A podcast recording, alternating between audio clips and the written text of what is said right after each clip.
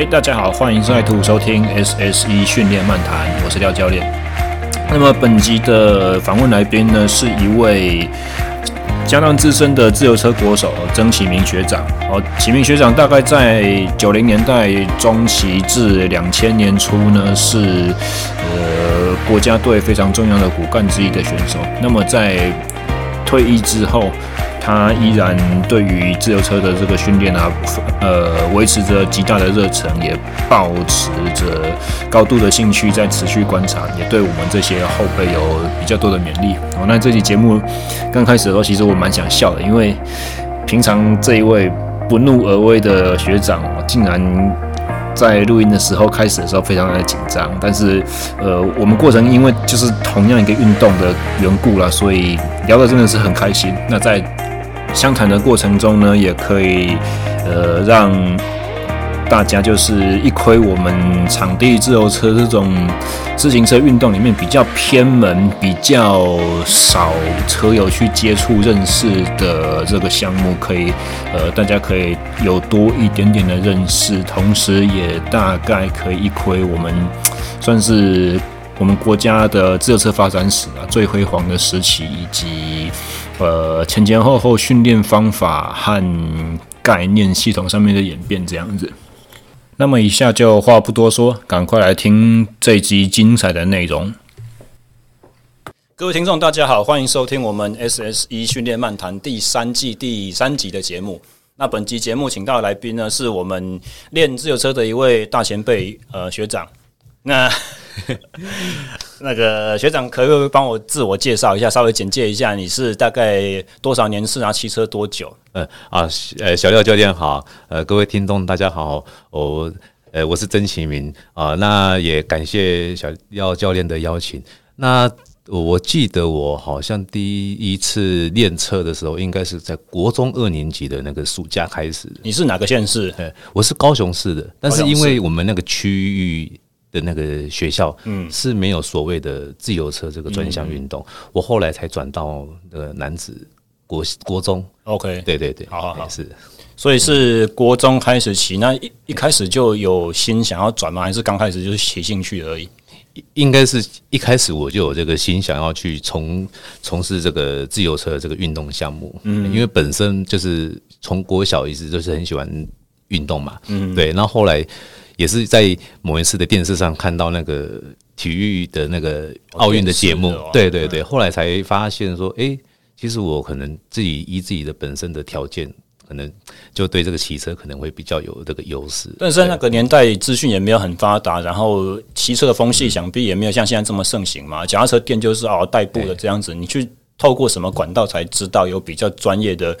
部品也好，然后硬体车子在贩卖也好，或者是找到可以带训练的教练。哇，这这个非常好，谢谢小廖教练。其实因为是说，应该是应该是说，其实我会练车的原因来去，呃，就是那个始终去来自于我的父亲。嗯，他本身也是一个非常爱运动的一位一位运动员，然后，嗯，那因为可能在早期的条件下，他当然必须得先就是，呃。要工作啊，然后要要养家糊口，对。但是我记得他当时就结也是在我们那个一一间那个，我记得好像是举光国小，对，有一就有有一有一位我们的那个奥运国手，就是李福祥教练。哦，是啊，对，他是我爸爸的朋友。哦，对，他后来因为我爸爸以前也算是跟我，我记得好像是我们的蒋教练也是算是呃学长学弟。对对对，所以后来。所以他们的关系是师专吗？还是大学？应该是高中的时候就认识，只是说那时候没有那么的盛盛行。嗯，对，所以那时候我父亲就想说，哎，还是你要不要去转换跑道，去去练这个自由车？我一开始就马上答应说好了。所以你一开始练的时候，高雄市那个时候是蒋教练在带队。哎，没错，还还有我们的杨东真杨教练。好，对对对。那我想从另外一个东西开始，因为我我一直想要从这个观点开头，就是去年的我们同安会的年终赛。是，就各位观众可能不知道，我们今天早上才在 男子自由车场骑车，骑那个俱乐部的练习赛事。是。那我们这个赛事每年的话，最后十二月都会办一场，就是呃五六个项目的呃全能赛了，对，大比赛了哈。对，那我接下来要讲的这个东西，可能有听起来有点自带，也对你有点比较不礼貌。但是，我说真的，我去年真的没有意料到你最后那个 kilo 项目可以骑赢我，是很夸张。你记得你几秒吗？呃。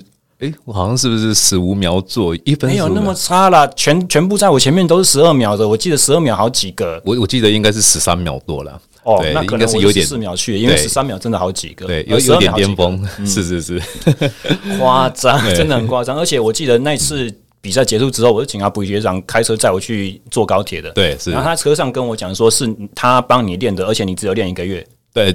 基本上是准备一个月，但是实际上的趟数应该是没有超过十次。嗯，对对对，一个月十次，一个礼拜就超过两次啊！一个礼拜两次，对啊，就是业余在练的人，马上就脚哎呀。可可能是我自己想说，应该一个礼拜来个三次至四次的一个训练期，呃，训练的一个一个趟数哈。你自己以前的习惯，觉得这样才比较够，比较够。对对，因为我还要再往前推算，就是比赛前我会选，就是适当的让自己的肌肉休息一下。这样吗？对对对，所以我觉得应该是说。呃，应该是说比赛有的有的时候那个胜算，其实这得取决于你的肌肉累不累。嗯，对的。那一公里可以跟我们描述一下吗？因为一般的听众可能他对这些东西不太熟悉。一分多钟的这种高强度输出，对，你脚踏车场刚好男子三三三嘛，就是骑三圈，可以稍微描述一下这种感觉嘛？就是让没有。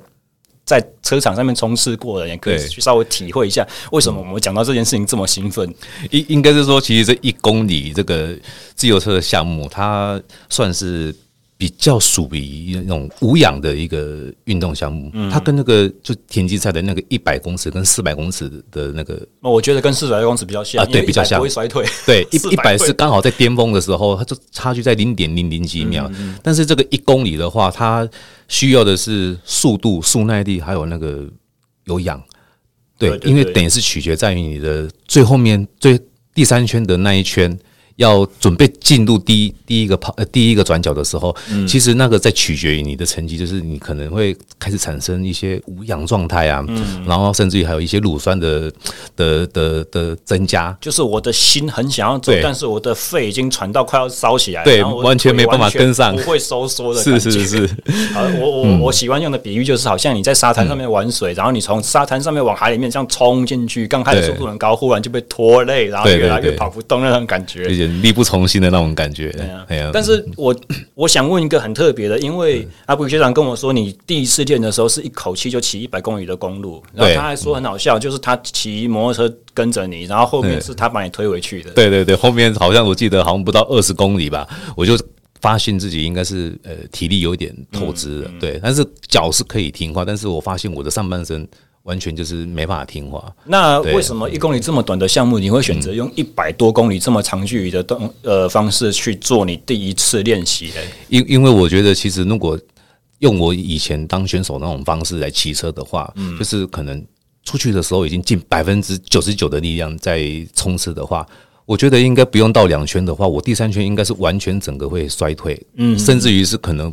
或许会有一分二十秒的那一种这种这种成绩的产生，二十秒好像很差一样。你知道我生平第一次骑一公里就是一分二十一秒啊？没有，因为说说真的是，其实应该是说那个一嗯那个第三圈的那个状态哈，会比第一圈还要慢很多。呃，应该有点跟天堂跟地狱的差别。嗯，对对对，所以我我为什么其实会想要去保保留体力去骑这一公里，是因为我。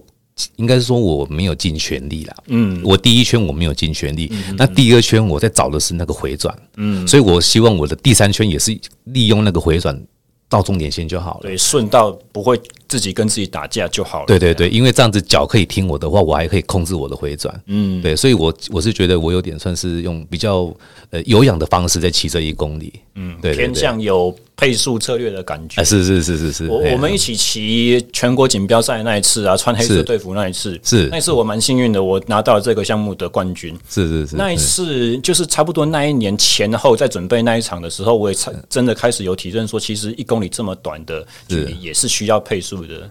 因为以前我会看一些研究型的文献啊，我会看见外国人说，一公里一开始就要全冲了，你没有再配的不用配，反正就是你开始的速度多少，你后面衰退多少，就是你体能底子有到哪里。哎，没错没错，其实巅峰的选手其实出去就是尽全力。对，但是其实我那次骑的策略，我发觉我跟学长你讲的很像，就是起跑我们是强项，可是正是因为那是我们强项，所以我们稍微收一点力不会输太多。对，没错，反正是前三脚尽全力，后面的第一圈就顺跑就好了。对，我是选择到第二圈才开始全开。对，那第二圈全开之后，到第二圈结束，我会知道第三圈剩下多少体力，就对对对，顺把它顺到尾。对对对，感觉衰退的时候就是回转转。把那个踩踩踏圈踩碎，对，一定要有保持那个回转，然后不要跟自己去抵抗，这样反而比较快。对，而且我就觉得应该是说，这个这个成绩它比较不会落差那么大。对对对对，我今天有想说，今天早上我们的那个同好会，我也想说，如果有一个一公里测验的话，因为今天我就是有点就是把早期的那种钢管车，我把它拿出来骑。嗯，那我有想过说，如果我今天尽全力去发车的话，因为车子重，然后我一定要。花一点力气去带动这个速度出来的话，对，我在想说，如果如果还能到十五六秒左右的话，诶，那是车子的问题吗？还是是我本身的问题的？对，可是我我们今天没有测验到这个一公里的这个项目，想测，为什么你那么想？你那台车是哪个牌子的？伸头吗？哦。对，没错，哎，很漂亮啊，金葱粉蓝色的那种烤漆，对，应该是说纯净轮选手设定哦，哎，没错没错，部品都是 NJS 的。对，之前我记得我毕生当选手第一次买的车子是三连胜，它也是一个老品牌，嗯，对对对，只是在有一次的全运会中，当然是就呃决赛中刚好就是对手太强，然后自己也不小心就。就摔车嘛，摔车的事件，然后就毁了。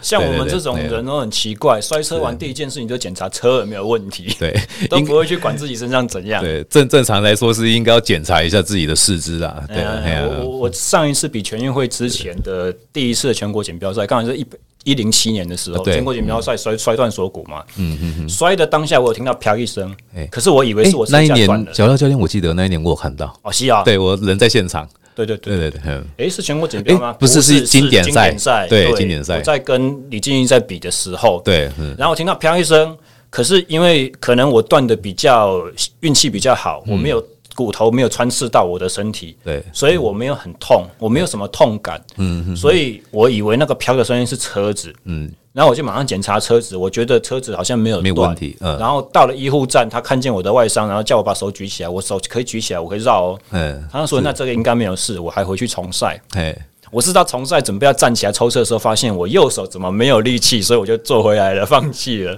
哦，当下觉得说不妙。啊，一直乞讨说希望真的没有断，结果去医院照 X 光断掉了。是因为当时可能我觉得在那种，他这个急救车其实也是就是看看一下基本的外伤了。对对对，对而且还没有到深层。他的判断应该跟我一样，就是哎，你手可以举高，你没有痛啊？是，还好，真的是你自己也有觉悟到，真的是就是没办法处理了。不然说真的，嗯、如果在。穿刺到那个皮肤的话，可能对你本身也不太好。对对对，所以我最痛的时候是开完刀醒来的时候，不是受伤的那那一阵子。对，可能那时候那个肾上腺素还是充足的，所以还不晓得痛哦。那我想请问学长说，你在开始练车之前，你有没有玩过其他的运动？嗯、因为你说你从小就很好动嘛，所以在开始接触到自由车这个运动项目之前，你有没有一些其他的底子？应应该是以前我。呃，小时候其实我蛮喜欢跑步的。嗯，我我记得我印象中好像到国小五年级的时候，我才真正的遇到对手。OK，对对对，我等于是说我一年级到四年级、五年级，我好像都是跑第一名，就是短短的一一百公尺，呃，然后就比完，然后就第一名就发五支铅笔啊，第二名就以此类推，嗯、一直到。呃，国小六年级、五六年级的时候，我才发现，哎，其实大家的身材开始已经青春期已经非常的明显。Oh, okay. 对，然后那时候，当时我应该算是算是中型体型了，嗯，对，也不能也不是说很高，但是也不是也不至于说很矮。但我发现我的条件，哎，开始慢慢的有点，就腿长的同学就是对比较吃香，对，没错。而且我还想说尽尽全力去去跑步，嗯、但是我发现好像没办法赢那一些我的我的学长，甚至于是比较比较。身身材比较优优优势的一些，那、啊、你们那个时候就是校运会这样子一年比一次吗？还是说有田径队什么之类的？哎、欸，有，就是一就是学校的田径队哦，所以你是有参加的。有，还有什么球？哎、欸，一般学校的话都是以前提倡的都是球类运动居多，嗯、哦，像什么躲避球啦、嗯、手球啦、巧固球，其实还包括学校的乐队，我都去参加。嗯、对对对，我我记得小时候我特别喜欢这种特殊感，就是好像我们我我我们跟你们不一样。哎、欸，没错没错，其他的小朋友就是哦。一呃一个礼拜六天穿五天的便服，然后一天的运动服、卡其服衣，然后有上体育课的时候才会穿体育服。哎，是是，没错。我们的话是六天全部穿体育服，好爽。对，应该是说我们呃课后辅导的话，我们都会留下来训练嘛。对对对，会想说呃代表学校啊去参加这个比赛，就感觉这种荣誉感。我当时还没有想到那么多，因为那个时候那个时候我们是第一年成立。所以其实真真正大比赛就只有比过一场，我还不是不太了理解说什么叫代表学校比赛的那种荣誉，或者是团队的向心力。可是因为那个时候我们晨操，每天早上在做乱操的时候，有一个动作是背躺在跑道上往后仰仰腿去伸展下背。对，然后我们体育服是黄色的，嗯，他每次躺在 PU 跑道上面就红红的。对，我就就我们的汗嘛 染到那个 PU 的颜色，他每次只要穿着那件染着背后红红的衣服走回教室，觉得说哇好屌。所以学校的训练方式就是回家先跟妈妈来来个大作战一下，应该也没有啦。那个时候 年纪还小，所以他们没有说阻止我去参加，因为那个就是社团活动。是是是是。所以学长在开始练车多久之后就参加比赛？哎，我记得好像是，我记得我的第一场比赛是国中三年级的时候，应该是说还不到一年的时候。哦，oh. 对，我第一次比的是那个，我记得屏东县那时候有一个公路赛，嗯，好像是屏东县政府举办的。嗯、然后我记得他有一个项目是新人组的的公路赛，就是第一次参赛的人。嗯、但说真的，其实里面也是有几位学长有参加过一些，就是我们所谓的大比赛，中等学校的运动会。嗯，对，那只是第一次参加那一场。对，那是我毕生第一次参加那一场。嗯、然后我发现，因为其实我以前算是蛮好动的，嗯，所以我。我在公路上其实算是也算比较有优势的，那那是我人生的第一场比赛，第一场冠军。哇，对对对，所以很很特别，而且他是他是他是给那个，我记得好像屏东县政府他是发奖杯的，嗯，哎，不是奖牌是奖杯。OK，对对对。所以第一场比赛就获胜，所以但是我们对你的印象，我们就觉得说你是场地选手，对，所以大概开始练了多久之后，你才发现说哦，其实在这两个项目中间，我对短距离爆发是比较有优势的。应应该是说，呃，我在国应该当时我觉得终点学校运动会，他学生其实应该。比较不会去诉求说你是长距离还是短距离，因为公路一般就是每个选手都必须得去训练的一个项目嘛，名额也比较多。对，没错，而且是最基本的。嗯，那会会有这个短距离的产生，我觉得应该是教练反而比较了解我，就是自然看你训练中的表现。没错，没错，分类到这些强项，反正就是哎，教练叫我们做什么哦，比什么哦，我们就去准备去做什么比赛这样子。嗯，对，然后我记得也是。我我印象中，其实那时候我我的第三场比第二场比赛，当然是就是国二的重点学校，也算是第一次比赛。然后我两个项目都是第十名，那是我第一次参加的重点学校。可是我记得我国中三年级的呃比赛，是我第二次参加那个自由车比赛场地赛。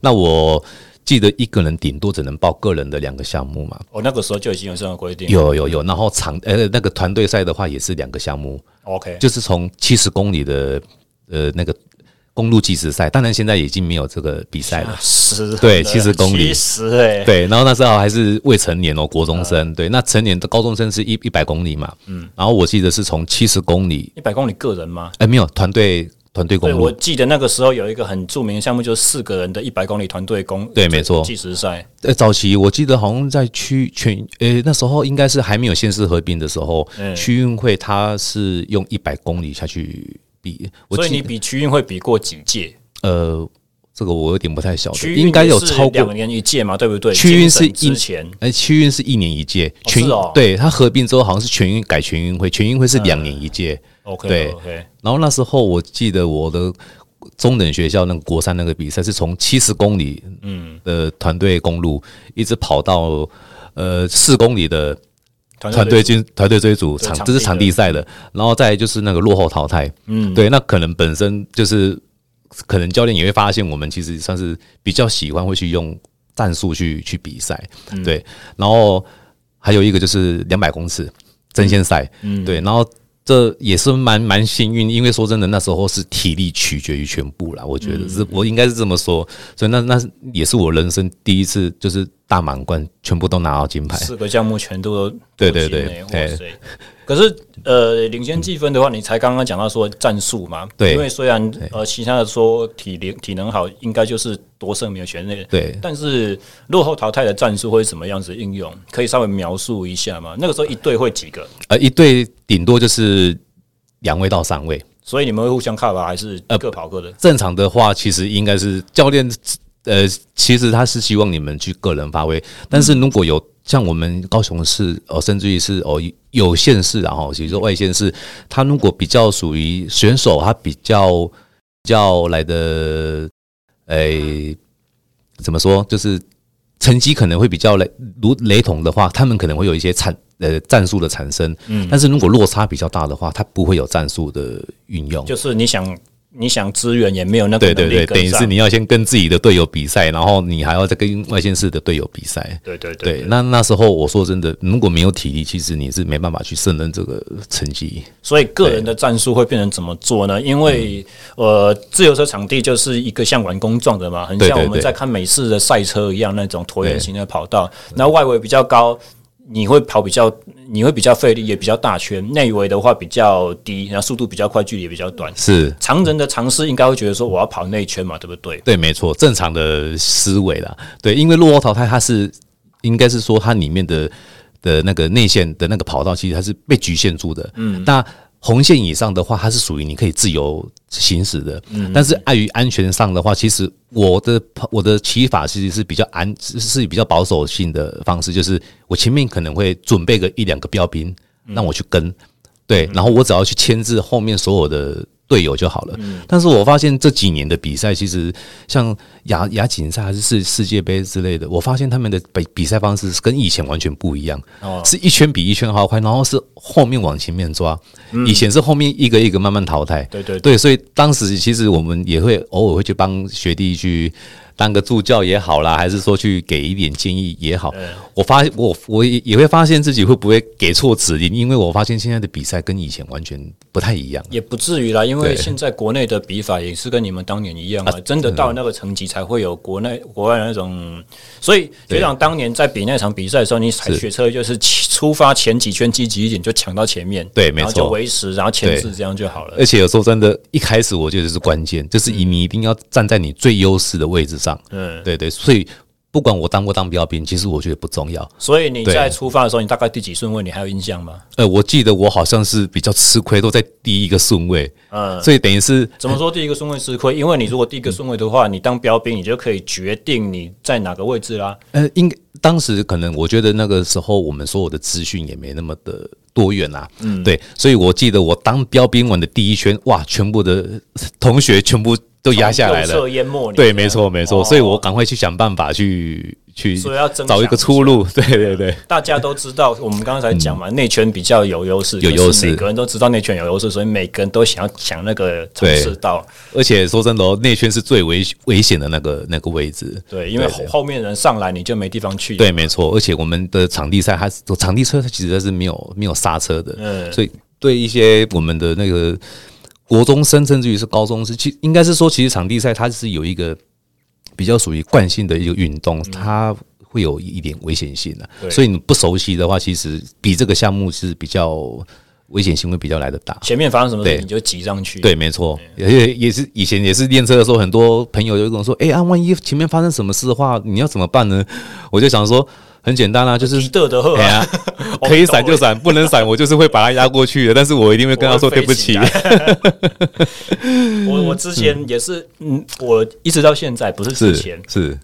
落后淘汰赛这个项目，我就是一直很苦手。我们刚刚才比过一场嘛，对不对？我我也是还没过中场我就下来了。对，应该是体力也用尽了啦。对对对。那我之前我最有印象的是，我在也是在同奥会的落后淘汰赛，忘记是年终赛还是中间的准备了。是是。我就是被那个丁正昌啊、昌哥还有蔡老师被他们两个搞过。对。我我印象非常深刻。你刚刚有说到牵制嘛？你从内侧用速度去，就稍微。让外面的人没有办法一口气超过你，然后一直吃大圈，一直吃风，对不对？对，我遇到的状状况完全不一样。我是在内侧，然后呃那个时候我记得是长哥吧，要从外面要过我，呃，然后我就想说他过了，我应该就可以跟着他的屁股往后往上扫出去，然后以我的冲刺能力的话，我还可以活过去。抓过去。对对对，对，结果没有他。压过我的时候呢，他就故意开始往上飘，不是他不他不是往上飘，他就是故意维持在我的右前方，是速度跟我一样，对，我就被关注出不去了。哎，没错没错，其实他是有一点战术战术运用，他先把我弄掉。对，因为那一次他自己在那一圈没有被淘汰，其实我有没有被淘汰对他来讲没影响。对对对，可是他可能会知道说，就是。我们这种速度比较好的，呃，在后面人数越来越少的时候，对他的危险性越来越高。对，所以在他自保无虞的情况之下，他先弄掉几个算几个这样子。应该是说，其实我们的这个算是以前的选手嘛，哈、嗯，我们的丁振昌他也是前国手。那说真的，同期吗？哎、欸，我们不同期，他好像小我一届。哦，对，但是我们以前在国家队的同时间过了，同时间也也算蛮长的，而且他也算是一个非常优秀的国内数一数二的公路选手，嗯，所以他体力当然是没有话说，嗯，但可能也要恭喜我们的小廖教练了，因为他当时会把你列入一个 一个假想敌，对对，因为讲句实在话，就是这个场地赛其实他诉求的也是速度，嗯，你只要速度好，其实是蛮吃香的，也有可能这一切全部都是我的想象啊，长哥应该会听这一集啊，因为访问对象是你。是是是，但是我说真的，以前当选手，我记得好像他把比过大所有的大比赛，嗯，他的肌耐力跟速度其实是蛮不错的。好像听讲教练在讲说，以前只要是美式接力都一定是他，然后跟另外谁去做搭配，他是固定班底。对，没错，因为应该是说我们每一届都有每一届的一些哦，我们都台湾我们所所谓的一哥跟二哥，嗯，对，但是他不一定会。同一个县市，但是他永远都是最基本的咖。嗯、对对对，没错没错。所以丁振昌选手他也是一个我们在台湾算是中华台北非常优秀的一位长距离的选手。嗯、对对对。欸、那学长你在刚开始比赛，你说国二国三就已经有这么好成绩，那想必也是蛮早期就开始进入到左训中心嘛？那个时候叫做左训。哎、欸，是以前就统称左营国家训练中心。所以大概是在几年级的时候，国三就进了吗？还是呃，我国三。的时候有进去过一次短期的训练，嗯，然后之后就很很顺利，应该算是说高。其实那时候竞争呃也是蛮大的，嗯，可是就是永远就是那几位选手，嗯，在在保持就是呃当那个。入选国家队，那我记得我好像是第一次长期的话，好像是高中一年级的下学期。所谓长期跟短期的意思，能够稍微说明一下吗？因为就我的印象，好像我们的国家队编组好像都是有有一点像任务编组一样。譬如说，今年要亚运了，对，前六个月才开始选亚运的代表权选手，所以呃，长期在国家队这个是什么样子的概念，我比较没有办法去。了解，我想那时候应该我我可能当时年纪也还没有去注意到这一些。嗯，那我记得短期的话，他就是在寒特定的寒假跟暑假，他会给一些哦，比如说像重点学校，你有拿过奖牌的的选手啦的学生啦，然后让你来。对，就是体验一下我们国家队的训练方式。哦，为什么？对，因为你可能就是过团体生活，嗯、你吃啊住啊，你都是跟着一些大学长，甚至甚至于你会看到一些呃举重的一些。所以那个时候算是体委会的计划，而不是单项运动的东西。呃，不是那个算是体委会的。诶，嗯、应该以前算是以前是体委会，现在叫体委会。对，没错，没错，是是是。哎，所以呃。也有可能是因为当初你所有的选拔赛目就一直在赢啊，所以其实是短期短期一直接在一起，然后变长期的。对对对，然后当当当时候其实应该算是我们教练就会开始去把你列为就是看你要是跑短距离还是长距离的一个训练方式。嗯，对，没错，了解。对，那在这左训期间一进去就是多久？大概最少的其实都超过一年。嗯，因为像他如果算是亚运会的亚奥运会的话，他会有分三个阶段哦。那三个阶段其实就等于是说，第一阶段的话，其实他会有一些陪练员，嗯，但是可能也有一些学弟或选手也想说，诶，如果我是不是如果就是击败了我的学长或者是比较优秀的学生，呃，比较优秀的一些队友，是不是可以进入到第二阶段，就变成正选这样子？对，那正常其实这种机会其实也是不大，因为毕竟。他们也是，应该是说正选的选手，他跟陪练的选手，他的成绩落差是有有一段距离的。嗯，对，所以一般来说，陪练员的话，其实也都是算是去吸吸取一些经验了。嗯，对。然后正选的选手，他可能在培训当中，他也有可能去其他的国家比赛。对，那那差不多，我记得如果像亚洲杯的话，应该。差不多为期在一年左右，嗯哼，所以他可能会在几个月之后，他就会淘汰换一些选手。那在这个在国家队的期间跟。学校的学业上面是怎么搭配呢？比如说作息是早上在学校，或者是下午在中心，然后有没有期间有没有因为就是准备一些重大的国际赛事，必须要休学或者是延毕这样子情况出现？呃，目前可能我还没有遇到过，但是我记得好像是比较让我印象深刻，应该是零二年那个亚运会的那个培培训。嗯，然后我记得那个你零几年退的？我也是零二年，就当年的亚运会结束之后，刚好我也是准备要去当兵的。OK，对，刚好也大学毕业。对，然后我记得那时候应该学业的话都是跟学校，因为他必须得。给那个公假嘛，然后去跟学校请完假之后，其实我们说等于是白天上课。那当时我记得应该是说学校他可能也会配合国家队，然后等于是你白天你要去做你的专项训练，嗯，那中午当然又有一餐了。那晚上的话就是你会利用你剩下来的体力。哦，在就直接就在那个国家队里面的那个左营训练中心去上课，所以是老师会进到中心去帮你。哎，没错没错，对，因为算是给给选手一个优惠期间，就是你也不用这么辛苦，因为毕竟选手有的来自于四面八方，哦，他也不一定是完全是高雄的选手，对对，所以上课其实这也真的是一个一个问题，嗯，对，所以他那个国家队他就会聘请哦所谓的就比如说像一些相关的一些课程的老师，嗯，来进行这个。上课的的的这个方式，然后来取得这个学分。那在这一切经历之前，刚刚我们讲到说，就是有呃认识蒋教练、认识李福祥选手这些，李福祥教练这些机缘，才开始进入到自行车界。那在还没有开始成为国手的时期，怎么样以选呃学生和选手身份共存？那个时候应该没有所谓的体育班吧？嗯，以前呃高高中那时候也没有。那我记得好像是。呃，其的其其他的县市，我们我们是不太晓得。嗯，但我记得好像体育班的话，除非这个学校它有特殊的这个专长，嗯，不然不然的话，应应该都是说我们的那个体育选手啊，都是跟借着人家的那个科系或者是其他班级，都是一起一起读书的。那那个时候的。体育老师或者是教练要怎么在这种体系底下生存呢？因为没有体育班，就没有专任教练的这种薪资。哦，当然，在学校的话，他只是担任教师的角色而已，所以就只是用一个好像我们学校代表队的名义去出赛这样子的感觉。哎，没错，没错，没错。然后你要真正要训练的时候，就是哎，就是要还给我们的车队的教练的，对，然后才开始进入正式的训练这样子。嗯，对。那在这个期间，当然以前我们呃，就是我们讲自由车这个体系发展出来，大家应该不外乎就是跟抱着跟学长一样的目标嘛，希望进到左训中心，然后成为国家队，然后出去一些征战，去为国争光这种感觉。但是除此之外呢，你们那个时候的资讯会不会也看到一些，就是欧美的这种职业市场？会不会对这样子的身份有一点点向往？就是说我不是以代表国家队出赛，而是我参加哪一个职业队？其实我我我之前应该是说，我当选手的时候，我也有向往过这种事情。嗯、那。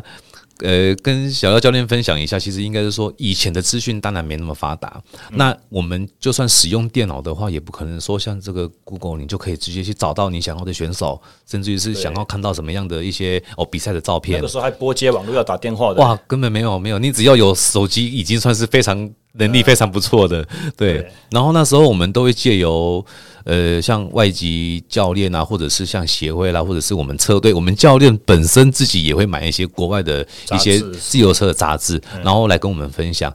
那我印象中那时候我记得是那时候好好像有一位叫做我们的那个呃法国队的一个世界冠军，嗯，一公里那他叫 Tuno，哦，对对。那我听我的学姐说，就是好像也现在也是在新竹的一位呃，在新竹的学校任职嘛。哎、嗯欸，这个这个学姐她姓吕，然后她就告诉我说：“哎、欸，你知道吗？那个 Tuno 他其实是跟我同年的，可是人家已经到世界金牌了，我们可能还在亚洲在那边争。”呃，呀呃，第一名跟第二名之类的。这样讲啊，他也是那位学姐，也是当了奥运学国手了。哎，没错，其实这一位学姐也是蛮蛮蛮蛮厉害的，因为她真的也是很照顾我们这些学弟妹。我们文化不一样，人家嗯。法国的话是满地都是自由车选手，我记得那个 Tono 他的他们那个年代的，好像骑计时车还不用戴不用戴安全帽，他们的那个头风低风阻头盔就是一片塑胶。对，没错没错，而且他们骑乘的，我觉得他们的那种欧欧洲文化，我想小廖教练应该也是蛮蛮熟悉的哈，因为毕竟一点点了，因为你啊，呃，因为想说，其实，在外国的那个骑脚踏车的那个风行，可能因为每个教练带出来的那种这种这种学生的特质都不太一样，对，所以当时我们一起跟他们一起进行这个训练的时候，其实等于是每天都好像在跟那个偶像在。训练骑，然后骑脚踏车，因为他们是在电视上荧幕你可以看得到的，所以那个时候是左训的经费把你们移训到欧洲去。哎，没错，对，就我们的国内的几位短距离的一些好手。那那个时候你说到外籍教练，这个外籍教练是法国的嘛？他是法国人。大概什么时候到什么时期是在左训担任？国家队的教练，我记得好像就是零二年的那个亚运会，就那一届而已。对，那一届。然后之后他好像也有继续去任呃任聘，就是当我们的外籍教练。嗯，对。然后后来因为可能也就去服役了嘛，对，所以后来他好像我听我们教练说，他也是有到中国大陆去教导教导那些那个青少年的那个女子的一些车队。所以主要是他。被挖角了，呃，应该是说其实都是短期，就是也希望能说把这个亚洲的这个自由车这个成绩跟风气把它给带起来。嗯，对对对。我的意思是说，在那之后好像就没有听过其他的外籍教练计划，就比几乎都比较少了，所以算是蛮幸运的啦。有一点没有办法理解，说为什么一个这么好的计划，然后就喊卡了这样子。对对对，当当当时说真的，应该也是我其实也蛮庆幸的，因为也算是遇到贵人啊。其实我们我们的杨东正杨教练，他说真的，他也是。语文诶、欸，那个语那个英文能力也是非常好的，嗯、所以他可以透过其他的一些资讯，然后来给我们选手一些非非常不错的一些课表。那、嗯、当然，这对我们的成绩当然都是有帮助的。嗯、因为你说要也不像我们现在的那个资讯非常发达，根本是完全封闭，不可能去有一些任何的资讯。但是你说现在发达，相对的能够掌握的管道也多，对，好的和坏的也不容易分辨，没全部的一股脑都进来了。对对，一。一直给太多元，你也不晓得怎么去分类了。对对。那当时外籍教练的训练方法跟以以往在杨教练的练法上面比起来，你有没有觉得哪个地方是特别不同？而且这个不同的感觉是有效的不同，而不是只是新鲜。应该是说，其实他们的训练方式比较细腻的，就是他是专门呃专专专长就是带短距离。哦，是啊，对，但是这个教练他当然也是长距离的一些好手，他们应应该都会有一些课表之类的，但但是他们的任务就是，哦，就把就是我们的短距离的这些选手给拉出成绩来，嗯，对，然后他跟我们。台湾所有的教呃教练比起来的话，当然每个人的训练方式不一样。嗯，我记得当中也是蛮有趣，就是我听我们的教练说，他第一次用英文可以跟外国人开始对骂的那种感觉。对 对对，对骂，所以就是训练方上面看法不一样。对，没错，因为毕竟他我们的教练还是比较了解我们台湾的选手嘛。但是外国他外国外国教练他外籍教练他看到的东西当然是跟我们台湾的教练有点不太一样。嗯，对，但是也是在非常和平的当中下去取到一个。一个一个平衡点，然后来进行进行训练。那我记得训练其实也算是蛮特别，因为有以前都会有，那应该算是说有点雷同的，我们也不会陌生啊。嗯，但是所谓的一些骑乘方式，哎，真的蛮特别的。你是说战术上的吗？还是呃，应该是训练上的？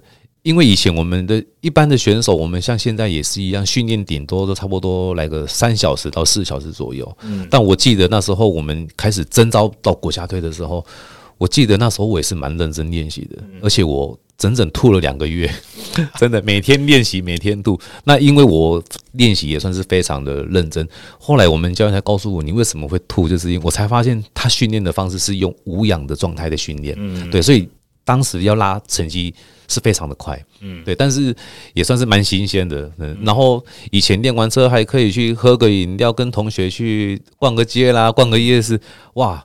到了国家队，那个外籍教练一进来说，我发现不用一小时，其实你已经精疲力尽了。嗯，而且你还我们因为训练方训训练的场地在男子嘛，嗯，那国家队的住住的地方是在左营，哦，虽然在隔壁县市，算诶算隔隔区而已，对，但是要骑回去训练完，对，要骑回去那个左营训练中心的时候，就哇，这真的有点像，就是要想要呃。有点像是爬那个天堂路的感觉。所以就是时间很紧凑，强度非常高的，强度非常高。但是时间它其实应该在两小时以内，它绝对会让你精疲力尽。嗯、对对对，所以当时每一趟每一趟中间休息多久？还有印象吗？呃，我印象中不会在二十分钟以后，二十分钟以内一定会来第二趟。好像是这样子，因为我那个时候我去澳洲的时候，连我们俱乐部教练也是也是抓二十分钟这样的，差不多。对，可能就是背后有一些很扎实的生理机制吧。就是说，你只要休到二十分钟，你就一定有足够电力可以去做下一趟，我们不要浪费时间。对对对。但是说真的，那时候应该是说对我们呃呃台湾的选手来说，其实是还在适应当中。哇，所以哇，每个人回去都是真的，这是 那也有可能是另外一个，就是也许重大赛事就是每一回合每一回合的中间差不多就是要这么紧，对，当然不一样，所以你不行也一定要得行，对，没错，比赛就是要上，而且那时候训练期间，我们可能还会去哦比这个世现在的世锦赛，就是以前的世界 B 级嘛，对，还有甚至于甚至于是亚锦赛，这我就不清楚了。所谓世界 B 级的意思，就是说没有职业选手的意思吗？呃，不是，他应该是说他呃是。要拿这个世界杯的这个门槛，所以你一定要在前几名以内，你才能拿到这个积分，然后去去那个拿到这个算是世界杯的那个门票。了解，对对对。所以呃，跟现在的不太一样是吗？因为现在的世界杯是一年会有好几场，世界锦标赛只有一场，应该是。不太一样，对，呃，因为因为一说真的，一当时也没有说去常常去比这种大比赛，嗯，对。那我印象中，其实我们，会最会专注的就是亚锦赛、亚运而已。对，没错，然后再来就是可能就是应该是说我们就是最重视的这两样比赛，就是亚亚锦赛跟亚亚亚运会吧。那零二年那一届后来成绩怎么样？呃，我当时我记得好像我们的团队竞速铜牌。金牌，哎，是秒数还记得吗？是三三三还是两百五的？我记得好像是三三三，因为当时我没有去参加，但是我记得那个。所以后来零二年的雅苑你没有参赛？没有没有，因为应该是说我们在那个两千年的那个，哎，两千年二零二年的那个在泰国的那个亚洲杯亚锦赛，对，因为近轮的关系，就是没有到前四强。所以可能就是到最后的门槛，就是直接把你给卡关了。对，你的意思是说国家队就没有派短距离的出去？呃，应该是说这个选手就没有近轮选手了，但是他还是可以由别的选手来取代这个比赛。对，呃，就就等于是说可能有有名额，但是不能比近轮这个项目。呃，有呃有有那个名，应该是说我们准备的这个名名额。要比这个竞轮的项目，嗯但是因为我没有进入到前四名，所以等于是可能我就丧失了这个资格，然后又别的短距离的项目，呃，来来去参加这个竞轮的这个项目。嗯，对对对。然后当时我记得那个团队竞速，现在如果一一个人来骑的话，算是很慢了。嗯，对，因为现在已经进步到一分一一分整里面的的的这个秒数嘛，我记得当时好像是一分三秒左右，对，所以算是坐三望二等一了。反正就是因为以我们那时候的实力啊，我们台湾差不多如果有八九位选手，其实谁去参加就是准备第三名。你那个年代的这种成绩，现在在国内全运会。大概也可以金牌了呢。对，差不多。你想，我们想一想，很不可思议哦，器材进步这么先进，车子低风阻装备、头盔、车鞋，对，没错，这些培林啊、摩奥的零件的那种对顺畅度，还有包含使用的齿比也不一样。那个时候，你记得你你们大概比赛都用什么？那时候的齿比我觉得有点轻啊，就刚刚我讲的那个，呃，我记得好像是也是那一场哇，我我人生最。感觉最失望的那个近轮比赛，就是我觉得我有点对自己没信心。嗯，然后那时候我记得好像看到日本职业队，他们好像是用了这个齿，这个大概可能一般听众不晓得，就是什么叫齿轮比。因为我们在骑公路车一定会有印象。对，但场地车它是固定的，它是不能变速，所以你要决定那个齿轮比的时候，场下就要先换好。对，要换好，而且你要衡量自己的一些能力嘛。对对对对。然后那时候那时候其实我都是一直一直用那个四十九十四的这个齿轮比。从有点轻，有点轻，而且我当时我今天就用五十十四了。对，当然，然后哦，以前以前我们当然是要诉求那个回转嘛，对对对，对。但后来也发现其实有点轻敌了，哦、欸，所以我那时候也很后悔，想说如果我当时如果用五十一十四的话，或许我可以去抓过那个，就是那个我记得好像是泰国队还是中华中中呃中中国大陆的，嗯，对。那如果如果换个齿轮比，可能会会来那个成绩会就会不一样了。可是，就是短距离这么电光火石这种比赛项目，真的心理上面影响很大，因为你一个差错就没有什么机会重整自己的啊。当然，当然，重新再来一遍了。我记得类似的心境，我也曾经发生过一次，是好像我在第二次比那个经典赛的时候，是我的争先赛落入了一个四人作战的败部复活赛。对，对，然后那个时候我一直在盯一个日本的选手，然后我，哦、我而且我一直以为我的两百秒数在这四个里面是差的，对，所以我就一直在想说我要出一个风头，我要至少去呃发动一个主动的攻势，先攻的主动攻势这样子。对，但是比赛下来之后，当然是我是没有晋级嘛，是那个日本选手晋级。那骗了一张非常非常帅气的照片，照片我们两个肩 肩膀并肩膀这样咬牙切齿这样子，然后剩下两个被撇在后面。对，可是小廖教练，我发现其实你的你的你的那那时候战术其实是对的，因为如果像那场有印象吗？有，我也有看到，因为其实是哦，对，因为你在多人的比赛的话，其实我觉得你主动的人反而。胜算会比较大，因为其他人会互相牵制。对，没错，他会觉得你跑不了那么远。对，但是我为什么会这样讲的原因，就是因为我心里面已经认定我会输了。对，所以我用这个战术，我就没有想要赢过。对，当他开始跟我拉到并行的时候，我就有一点会会的花皮啊。对，可是相对的，其实你在攻击的时候，对方已经有点会软腿。对，因为。主动的人其实一般是会比较能尽全力的发挥，而且最主要是因为我赛后后来回去看我们当天的成绩表，我才发现是是。那个日本选手的两百其实比我慢哦。我如果在比赛前我知道这一点的话，我心情会差很多。我也想说是不是到底刚好也因为水土不服的关系哈？因为我发现其实日本人他们在亚洲国家其实比赛其实都是蛮吃力的，就是因为我觉得他们应该。在普遍在亚洲国家都是强权，所以我这个先入为主的观念。但是其中一个就是像你刚刚讲的水土不服嘛，因为经典赛都超热的，超热的，因为好像记得好像都是夏天的。对，然后还有另外一个。我觉得关键性的成因就是，嗯，也许他们不缺这些积分，所以他们国家队最顶尖的没有来派二军哦，当然应该来练兵，因为这个资讯其实也是以前我们的教练告诉我们说，其实像我们台湾这么小哦，我们怎么比就是那几位，每次出去都是精锐，对，就是就是这几位选手。但是你知道吗？如果在别的国家的话，像你这种等级的选手，大概他们有十个人可以来每每一次来轮你一次比赛，你就。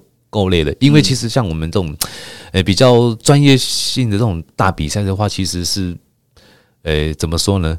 它是有固固定班底的，嗯，对，然后。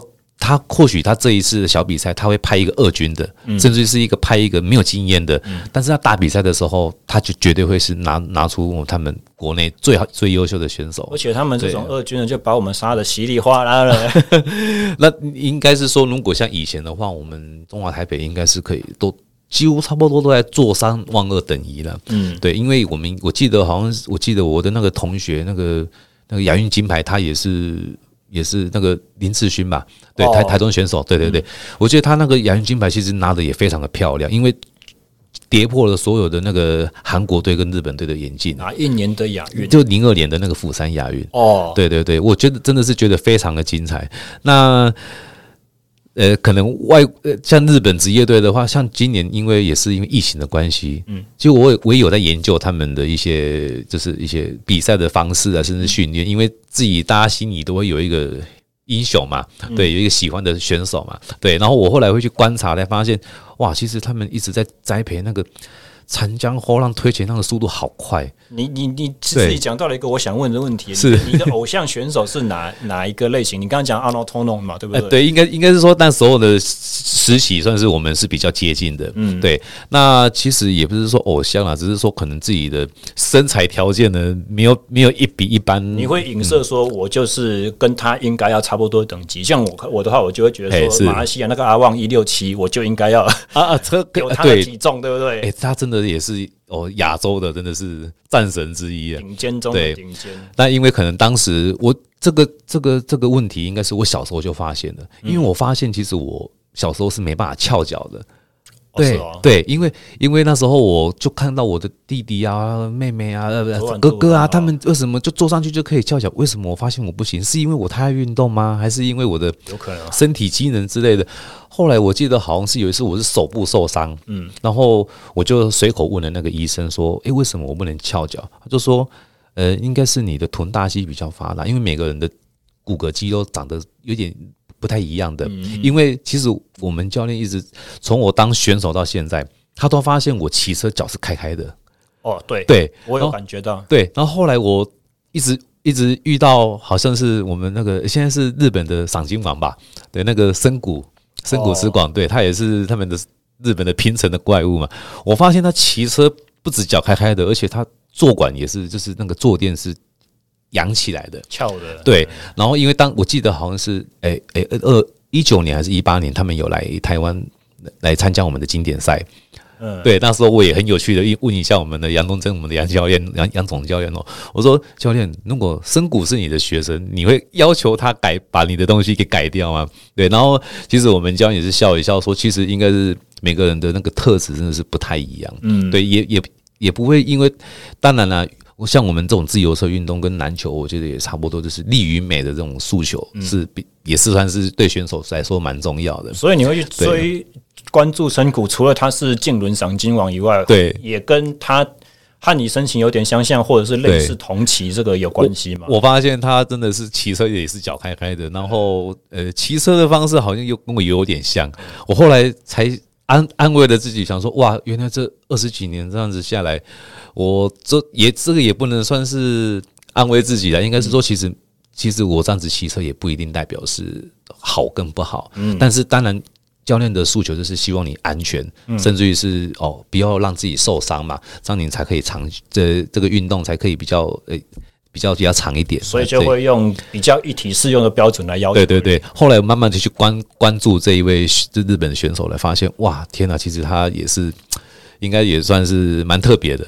他深谷那一年比赛是决赛跟布克利对战的那一次，还是是别人？呃，应该是决赛，就是跟对那个荷兰选手嘛，对奥运银牌进轮的。哇，他那一次的。决赛阿凯有一张照片很经典，就是他们出第四转角在冲刺的时候，坐姿他的前轮是浮起来的。哦，有有那个那那张我有看到，他的前轮和地面上的影子差不多有一公分的距离。哦，差不多。常人很难想象，因为我们玩 BMX 玩登山车什么低速可以拉车头，这是很简单，因为速度不高嘛，而且又轻齿比。他的齿比六十几，那个前面。大盘跟脸盆一样大，对，我就想说他们是不是要准准备一台车子？哇，那个链条可能要准备两两两。时速六十七、六十八情况之下，除完道竟然可以搞脸，跟摩托车一样，真的真的。因为我他说真的，那个爆发力真的蛮吓人的。嗯，因为我也想说，这个这这种平行的方式，因为我们可能一般的听众比不太晓得，就是如果像这个自由车运动，其实它是有一个离心力的。嗯，如果你在一个在出第三跟第四转角还没有到平行的话，其实你要超越是比较有点困难度。对对对，对。但是他那个我记得深谷好像是瞬间把它给压过去，而且他那个前轮是还离开地面的。你请你要看看想象中他那个力量到底有多大。而且他们两个的行车路线都外抛，对，没错。男子那个前直道不够陡，所以他一出弯道，两个人都一起往上浮。对对对，就两个一起都就往右边偏了。对对啊。好有印象哦！哇，这非常这个非常有趣，真的。那学长除了就是零二年的亚运那一次是准备最齐全，因为有外籍教练不同的方法刺激的关系。对，没错。在这几年的过程中，你作为选手，你会觉得自己最最高的比赛成就是什么时候？然后还有最有印象的一些比赛经验啊，或是比如说我们出国去感受了一些不同的文化，最有印象的国家。其实我觉得这个比。最有最大的成就，我觉得，我觉得应该是每个选手都是向往的，就是当国家队嘛。然后，所以这样就达成了。对，就觉得那个荣誉感，都是锦上添花的，都是对对。但但是多好这样。对，但是我是希望说，现在的选手希望能要求一下自己的一些素质之类的。对，哪一方面？呃，比如像呃，可能我是觉得这个也是环境的问题啦。嗯、呃，素质就是可能现在的人会比较要求，就是哇，你就是哎，你当运动员是一定要能跑能跳，什么都要会懂的啦。嗯，对，就是这种很很很复古那种刻板的那种印象。但是其实说真的，现在的选手可能就是会因为。运动的时候而忽略了其他的事情，但是有一些很优秀的选手，他不止口条很好，然后他运动也行，那学历也非常高，其实就会有点到呃，甚至改变一下以前的那一种人的想法，就是诶，觉得我们运动员好像就是头脑简单，四肢发达。嗯，其实我认为运动员是最聪明的，因为他们脑筋是随时在随时在更新，怎么击败对手？对，没错，想要怎么。讨得教练的关注，关注，或者是想怎么在训练中偷懒一下不被 发现，很多很多，对啊，所以我想说，应该是说，如果你说这个这个成就，我觉得当国家队真的是，我觉得应该是最高荣誉了。嗯，对对对，甚至于是，呃，当然国家队就是你你本身的一个一个包袱嘛，一个一个责任嘛。那如果你能赢到赢赢得到一个。奖项的话当然是最好的了，对，就看看我们的那个国旗缓缓的往上升，哇，这真的会感动的。所以学长，你在国际赛曾经拿过最高的名次是第几名？我记得印象中我是第一次在那个，这个也算是在在外国第一次骑到室内的跑道，就是九九年的，一九九九年，我记得好像在前桥，哦，那时候在日本，我们好像是去比那个团队竞速。哦.当时候我是担任那个发车的第一第一位，嗯，然后第一位那个车车友嘛，车队。然后我其实我到那边，我也算是我第一次把那个我们的那个中华台北的那个奥奥奥会旗，我们把它升上去。嗯、其实那那时候真的是蛮感动的，嗯，对。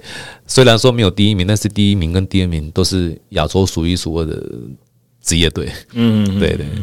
所以这个就是铜铜牌在前桥，那个是什么样的比赛？是也是亚洲杯哦，那个是亚锦赛哦。对，那是赛。对，我记得好像回来也是单项运动。我们在讲亚运或亚锦赛，一般人可能不太理解。是亚运是综合赛会，对，两年一次还是四年一次？哎，应该是两年一次，两年一次。那亚锦赛就是单项的，只有自行车的，然后每年都会举办。对对。然后每一年以我们单项来讲的话，那个就是最高的亚亚运。诶，亚洲杯的亚运亚亚锦赛的话，我记得好像是每年都有。对对对，它只是会增加的。对，但是那个亚运的话，好像是四年一次，它跟奥运是一样的。哦，刚好跟奥运。对，它只是会把它的时间给岔开，就差了两两年多。对，哇，亚锦赛铜牌，亚锦赛，哇，真的是说这一辈子的感觉。那国家或文化有冲击感呢，你觉得最有趣的是哪边？我猜法国。呃，法国其实有有有算是比较先进的国家，但我觉得蛮多故事的啦。嗯、但是让我觉得很印象比较深刻的，其实是我记得好像是第第一第二次吧，第二次出国去呃骑那个公路公路赛，也是亚锦赛。嗯，但是我比的是公路。嗯哼，对。然后我记得那时候是九九年去了伊朗这个国家，我当时我们好像转了四次的飞机。做了快两天，九九年对，所以那个时候已经是那个伊朗宗教革命以后的事情了。那个时候伊朗还很封，很很封闭，非常封闭。然后那时候也算是透过教相才告知我们说，其实他们当地的文化，嗯，差不多也在我们民国那时候大约六七十年年代的那个水准而已。然后我印象深刻就是。因为他们那个宗教革命一起来，整个大落后嘛，一堆知高知识分子逃难离开伊朗。对，没错。然后是圣战国家，发生那个什么德黑兰大使馆挟持人质事件，哎，都都有都有都有都有遇到。对，然后而且那时候我们印象最深刻，就是因为刚好教练也会，因为那时候我记得好像还未成年，对，哎，而且好像是十九岁还是十八岁的。然后我记得一一下飞机的时候，我就看到很多人在打架。对，上高速公路他们也打架，我记得好像回国前在飞机场的那个停车场也打架，然后那时候那个台中队的教练是徐教练跟我们说：“哎，你不要看他们打架，其实打架对他们来说是非常神圣的事情，所以叫圣战，所以他们是属于圣战国家。”然后我印象最。最有趣就是因为我们是比公路嘛，嗯，然后当当时就是哦，我记得好像也是跟着我们那个学学长啊，因为那时候我是比青年的，嗯、然后也有我哎，我们的丁正昌他也是佼佼者哦，我记得好像不知道是第二名还是第几名，对对对，然后他是专专攻第一名是伊朗人吗？呃，我也不太，我真的有点忘记，因为不敢比赢伊朗人，怕被人家砍头还是什么的。哇，这说真的，那那时候练车也会害怕，真的是莫莫名其妙就会有那个小朋友直接丢一颗高丽菜出来给你，哇，真的很恐怖。然后我觉得最有趣就是他当时因为我们我们住的地方跟比赛的地方有点距离，嗯，然后我们要去比公路的时候，当时的裁判找不到那个鸣枪。对，所以他是去跟隔壁的那个站哨的那个阿兵哥拿了一把步枪，对，然后就鸣枪开始，他真的就发发射那个步枪，哦，我真的当时真的蛮蛮恐怖的。想到我的号令枪会是 AK 四十七，哎，子弹搞不好还装好好像是哦，没错没错，而且好像是那时候教练也蛮紧张，因为当时说真的是大家都在比脑筋啊，哎，也希望能做一些小动作，反正就是让我们的国让让其他的国家越越。越越吃力越好，嗯，反正就是，呃，体力好，他就增加比赛，就瞬间给你增加比赛。嗯，体力不好的，他就给你缩短比赛，而且是比赛进行当中哦，没有经过任何的会议。我的特权。对，所以那时候说说真的，我们对对那个我们的那个国内的好手那个丁振昌也是蛮蛮蛮吃亏。我记得那时候哇，他们教练也是从头喊到尾啊，从。终点前，呃，从那个比赛一途途中一直喊到终点。所谓的小动作会是什么样？很难想。因为我记得好像那时候是一个山坡的绕圈赛，他要绕行四圈。嗯，但是。比赛途中，他跟你说哦，因为天气的气候关系，所以他们缩短了，只剩比三圈而已。OK，对。但是如果在四圈的范围内，我想我们的丁正昌选手还是可以把他给抓回来。我以为你的意思是说，可能像跑跑卡丁车一样，骑一骑会有丢香蕉皮。哦，没有没有没有没有没有，他直接就是把你的比赛的赛程的那个距离给缩短了。所以不会有就是左边一个右边一个把你夹住，然后什么这种事情。公路的话，可能这个动作比较不会那么的明显了，对，因为。地方大，所以随时可以闪避。那是定点补给的吗？还是汽车在后面跟？呃，也是定点补给，但是定点补给的时候把你卡掉，让你拿不到午餐呢？呃，不会，但是说真的，其实那时候，呃呃，应该是说选手其实都那时候蛮蛮蛮容易忍受挨饿的啦。对对对，但是其但是如果像一些成人组的比赛的话，可能就会需要这个补给的动作，因为他们的距离实在是太长。OK，对对对，嗯。那刚才我们有讲到说，就是学长你，你你当国家队那个时间大概是在两千年之前嘛，前前后后大概抓五六年、十年左右。哦，差不多我。我我曾经有想过，好像差不多都有七八年有。嗯，对，就是蛮长的。对，就是在国家队这样进进出出，然后不然就是因为刚好从国呃国三去有一个夏令营嘛，嗯，然后就高一、高二、高三一直到大一、大二、大三就一直下去。但我记得。刚刚要进那个，因为我是读那个台北体育学院嘛，嗯，我记得大一那一年我没有去当国手去选拔以外，几乎每年其实我都有选拔选拔到当国手的这个资格。那刚才也提到说，你那个年代的中华队在亚洲是数一数二的。对，那如果我们可以分，就是台湾的自行车史可以发展看十年十年这样看的话，对，你会觉得。最竞争力最强、最兴盛的时候是你们那个时候吗？还是有之前或之后？我我觉得应该是，应该是在我们的之前可能会更好，更好。但是因为大家的都是武武器都很公平，嗯，对，没错。但是现在的话，其实应该是说，其实大家都在进步，但是我们的环境可能使得我们的选手没办法继续的去进行这个训练的话，很可惜的就是。在你还没到巅峰的时候，你已经退役了。你所谓的环境是我们社会风气吗？还是说政府的支持度？应该是社会风气也有，因为因为其实像学校，其实他们都会蛮支持，但是地地方的话，他可能就没有比较长长呃，算是比较有有。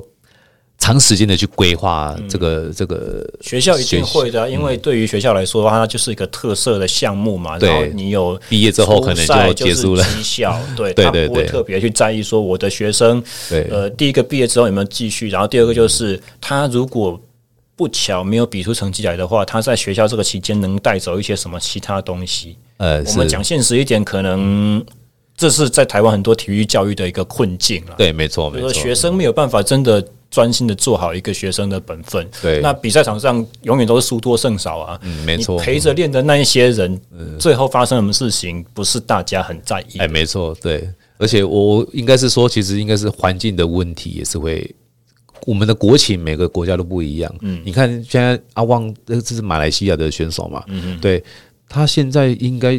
车龄，我想应该超过十二年以上有了。嗯，对，而且他是一直在往上。往上往就是讲到马来西亚也是很特别，就是你刚才说他现在还在成绩还是一直在突破中。对，我觉得他应该还在身份，对他算是老将，而且他还在突破当中。而且他算是马来西亚算第一代、第二代的开始在练短距离的项目，对不对？刚开始他是跟那个 Josiah Eng 他们对师兄弟，而且他们是。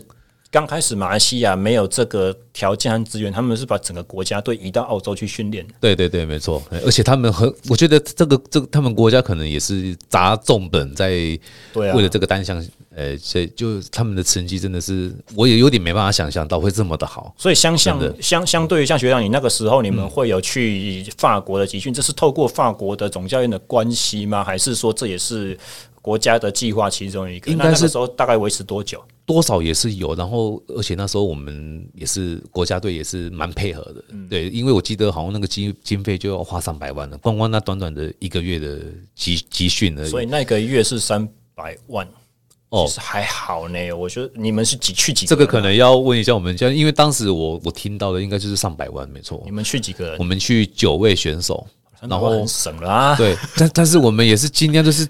呃，就是反正就是能吃能住就好。但是我记得那好像是在海边，嗯，而且我们教练还跟我说，哎，你知道马赛这个地方其实是拍《终极杀阵》的场景，对对对对对对，杀阵第一季，对对对，嗯，所以我那时候就就对那个环境就特别的比较有点深刻，但是没有看到白色计程车啦，只是遇到那个零二年的那个世界杯足球，我真的有点吓到我们了，嗯，对，因为我那时候也是蛮有趣的，就是刚好遇到那个我们那个。韩国队跟日本，呃，日本跟国家举办的那个零二年的那个世界杯足球，嗯，所以他们外国可能会有一种观念，就是，哎呀，你们是同皮肤的，嗯，对，他不会管你是韩国还是日本还是中国还是台湾，嗯嗯，对，反正就是你是黄皮肤。好，然后那那个那个台那个老板他是一个意大利人，他也非常有趣，他就说，呃，如果今天我们意大利踢赢了韩国队，今天老板请大餐。对，那如果我们呃，我们意大利输了呢，我们会把你赶出去外面吃饭。什么东西啊？我们跟韩国是世仇，你为什么要这样对我？对，因为我才发现，哎呀，其实他说真的，因为他们的种族其实还是有这个，嗯，有有这个存在的，然后，但是我们也是尽量就是安分守己的，反正就是做好选手该做的训练哦，到哪边我们也就尽量不要，要尽量就是大家就是。一起团体活动这样子啊？你们会因为在路上就是被法国人叫嚣吗？这样子？嗯，我们在逛商店的时候的确是有的。哇塞！对，真然后那那时候真的也是碰到一些看足球然后喝醉的那种，然后法国又输球了什么的。啊？没啊，刚好就是那一年哦，我记得好像是呃，意大利踢输了韩国，嗯，那也是有史以来韩国队好像进的，诶、欸，是对韩国队进四强，他刚刚好打败那个意大利队，嗯，然后。晚上我们要用餐了嘛，然后才发现，哎，奇怪，怎么我们的餐桌怎么不见了？他真的把我们移到外面去了。哇，这个老板也非常的有个性。对啊，但是，是说到做到。对，而且他也没有亏待我们啊，他让我们吃的海鲜大餐。嗯，对，他说我们很不开心，但是我们必须得就是尊对遵照我们的工作。对对对，哦，当时我们其实那个时候是还好，是感觉新鲜，嗯，但是有点让我觉得有点惊讶的是，嗯。呃，我记得好像是有街，就是那个居民开了一台法拉利，它是敞篷车，然后他四处放了烟雾弹，然后狂按喇叭，嗯，就是挑衅，就是说，哎呀，我我们的国家准备要赢的，而且他是，我记得好像是不知道是哪个国家在挑衅他们当地，那个是法国没，那个地方是法国嘛，嗯。但是其实那边有很多意大利人在那边，嗯，就是经商，嗯，对对对。所以蛮夸张的，很疯狂，然后很不可思议又很动乱。可是你换一个角度想想，嗯，哇靠！我如果在这个国家当运动员，多风光，欸！对，真的是见到世面，全国在我背后支持我。对对对，你如果不小心输了，可能变过街老鼠。所以为什么才会有外国这种英雄这种封号才会跑出来？嗯，对啊。那我们非常有趣。那再稍微再聊一下，学长，你的比赛你最擅长的项目是？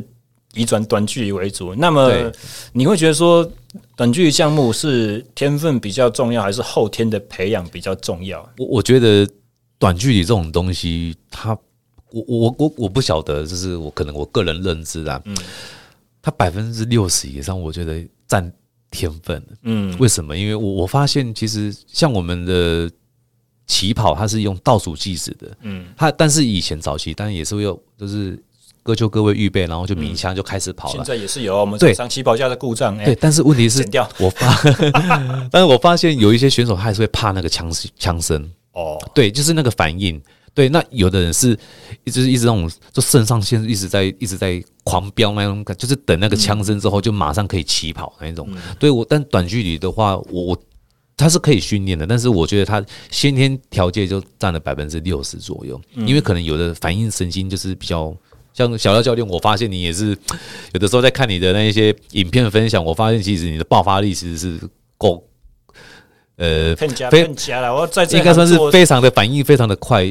对，在这行要总是术科操作要有一定的水准了。对，哦，但但说真的，有一些或许科班的选手还未必有小廖教练你这种这种水准这水准之上啊。那对，可是这个问题我也询问过，就是去年帮我练长青田径的那个也是短距离的田径的选手，我问过他一模一样的问题，就是说，如果我们的共识普遍的共识都是说短距离它比较吃天分的话，对，那没有天分人到底要努力什么东西，或者说？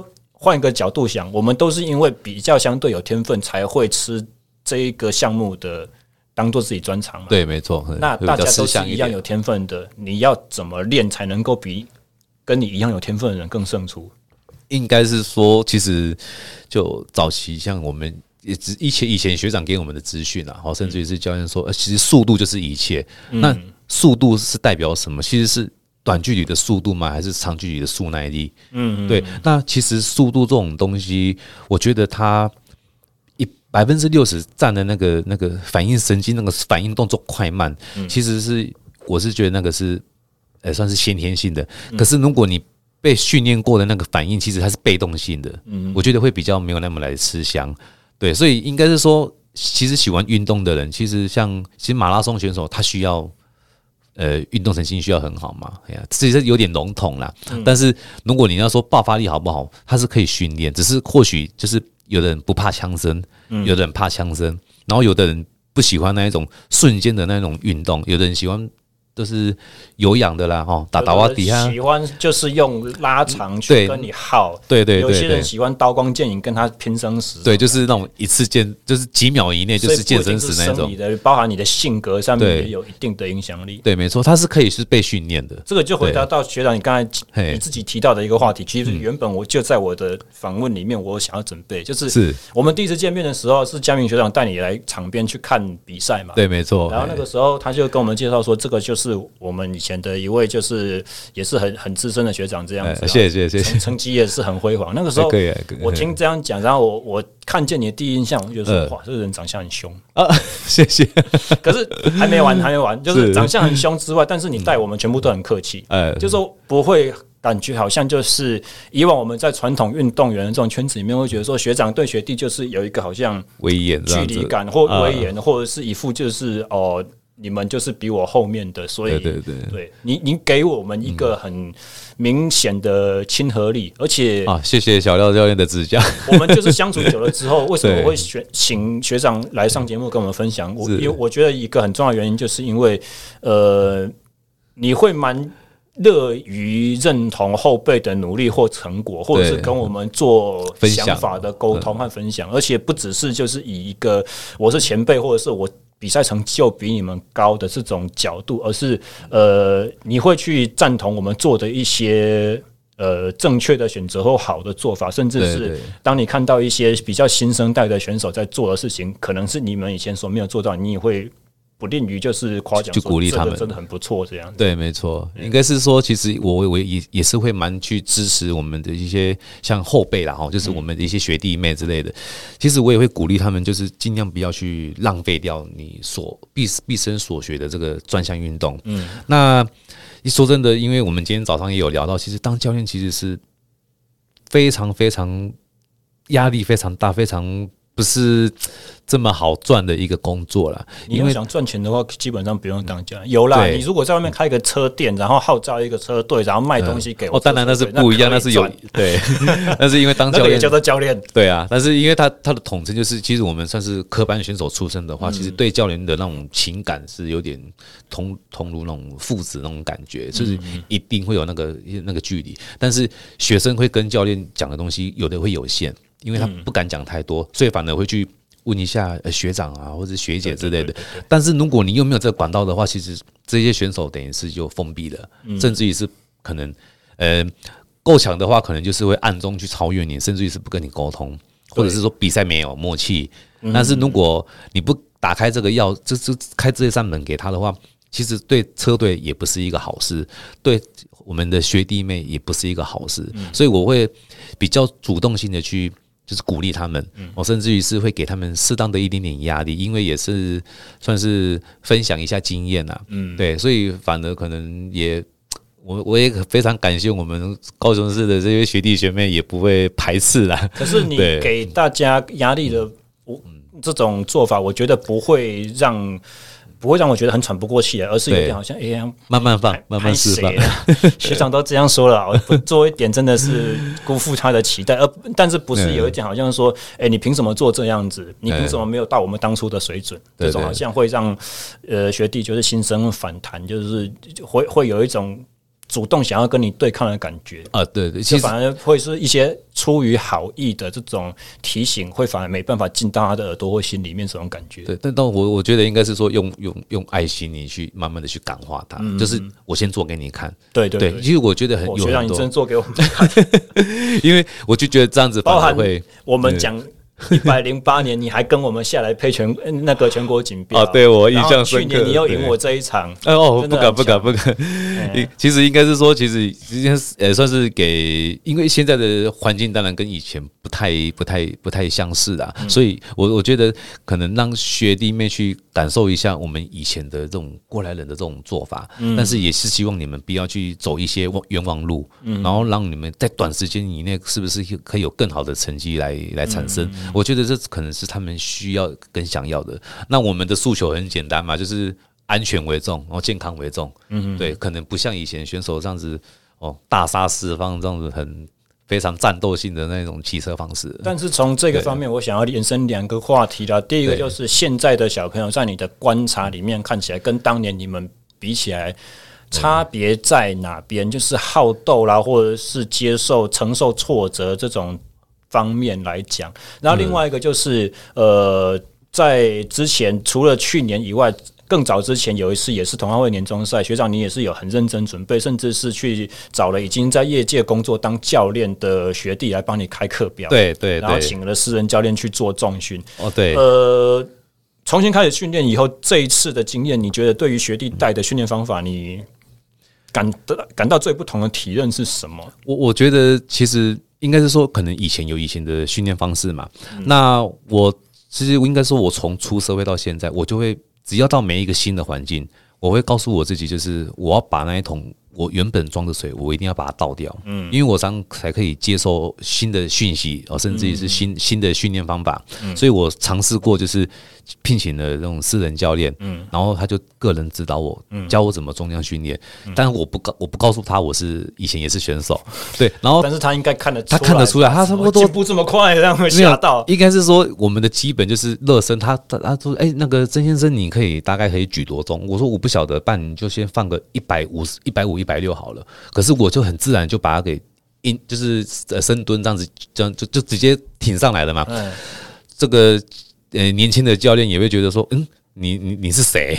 你哪里哪哪里想出一百六这个数字？对，你怎么还可以这么轻易的就可以把这个重量举出来？然后我可能想说，哎，我我是吓到人家吗？还是我们本来就有在运动？我记得我们的队长那个白嘉敏，他也是很轻易就可以举到这个。应该是说，我们的选手这种重量一般来说都不是困难度了。嗯，然后但是我发现他们的训练方式真的是不太一样。嗯，对，因为可能会诉求到一种。科学跟一种比较那种 这种这种训练科学训练方式哦，跟以比较不是用刻苦，然后对对强求突破的方式，对，他反而会用那种克制化的那种训练方式，是你需要哪边，你哪边需要什么呃训练，他都可以给你。那也有没有可能就是说，差别其实不是在于说方法比较先进，而是差别在于以前是一体适用，现在是克制给你的。对，没错，因为因为你看。教练带的一次，可能就是二三个、二三十位学生嘛，够未来啊！哎呀，根本都没在掉一张。然后现在你偷懒就已经对，我们倒回了。然后你现在一对一的话，你是哇，完全就是为你设计、量身打造的那种训练方式。但说真的，如果像现在的学生，你要这种这种训练方式的话，的确是要花一点时间跟金钱的。对，对，所以为什么每个国情都是不太一样？嗯，对。那那运动员其实就刚小廖教练你讲的，呃，我觉得其实当运动员的抗压性是比一般人还要来得大。嗯，对，所以我觉得这也是运动员的优点。就像你看，为什么我们的那个一些运动员啊，还是什么跳水啊，呃，那个舞蹈也好啊，嗯，他们为什么一出场就是要抬头挺胸？你看，你想想看，那个哇，几千位、几万、几万位的那个观众。就是全部都盯着你，就看你表演而已。所以其实运动员其实他相对的那个自自信心本来就会比较来的强大。所以有的时候你在跟他们在沟通上的那种方式，其实我也自己会去衡量一下。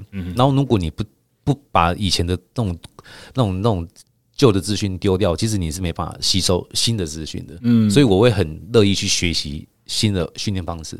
那除此之外，那个是健身方面嘛？那以自行车专项课表，那个时候是请那个大口九嘛？哎，对对对，我那个时候在玩铁运动中心当那个算是自行车功率教练的。对，没错没错。那他的训练方法呢？比起来跟以前在车队的训练，或者是也也有可能他是用他那个时期的版本的车队训练来给你练。你觉得跟你们当时做的差别在哪？我我当时我觉得其实因为我记得你跟我夸说他的方法很有效。哎。应该是他的骑乘方式，我想应该都是，我不晓得是车队给还是他们自己去有这个资讯。嗯，但是我发现，因如果是依我来说的话，可能对我有效。哦，因为我完全是从，哎，你看，呃，我隔了十几年才又开始恢复训练的话，其实我要花好几倍的力量。才能可能跟一些俱乐部的一些哦车友啊，才能才能够平起平坐。因为说真的，我还未必会跟得上他们。而且你还以为自己的恢复力是年轻那个时候？对对对，哇！我刚真的小廖教练是那时候我真的找那个感觉，我找了快两年多，我才找回出。对，所以他们可能觉得。啊，你不是酸秀，你没这么厉害。哎，其实没有，你差不多三五天不练，甚至于是一个月的话，其实就差不多可以归零。哎，那你还真的是真爱呢，因为你做的工作跟这个一点关系都没有。啊，这完全都没关系。对，所以从这个里面你没有办法，除了就是回到赛场上那个痛快感以外，其其他继续参赛对你来讲没有办法带你带给你任何东西了。呃，我我觉得其实应该是说我我其呃。碰到这个运动项目的话，其实我不需要去太大的压力跟思考，嗯，对，反而是得到快乐跟健康了，对，所以我也是蛮提倡这种自行车的运动，对，所以小廖教练有的时候在看你在这拍这个直播，甚至于是说我去宣导这种运动的时候，其实我觉得大部分的你会发现到那个暗赞跟那个那个那个什么那个观看率是不成正比的，嗯，其实。应该是说，我们我们的我们的百姓可能比较属于羞涩了，他避俗，嗯，哎，他其实他很想学，但是他不太敢去，不太敢去去去去抛头露脸，甚至于想说，哎，我想学，哎，教练哪哪边有？其实他们是属于比较被动性的，像我本身自己也是。其实当当时候如果没有白强明，就是我们的队长这样子一直努力的把我给挖出来，可能我我还我还是会想说，哎呀，不然我就一个人。哦，去骑骑呃滨海公路也好啦，就是吹吹风流个汗，对对对，跳多跳两下就好了。对，对，完全跟那个竞赛是没关系。嗯，对，所以我觉得还是需要有人带，会比较来的有那种吸引力。嗯嗯，对，因为我们毕竟我们这种运动，公路的话它是属于开放性的，但场地它是属于比较封闭性的，比较高压运动，永远都跟码表在竞赛。对对对，一翻两瞪眼，你唯一能够找的借口就啊，今天风向不好。哎，没错，今天湿度比较，气压比较高，今天心情好不好？对，昨天没睡好。除此之外，没没有别的，就是你就是比上次慢两秒嘛。你要讲什么 这样子？哇，所以说真的，当时候如果其实我也是蛮喜蛮想要，就是哎，蛮蛮蛮蛮才能，应该是说我蛮喜欢去比这个，就是期待同号位这个到来。嗯，对，因为我我就跟早上就跟小廖教练分享过，其实我我只要准备这个比赛的时候，我都会开心个两天。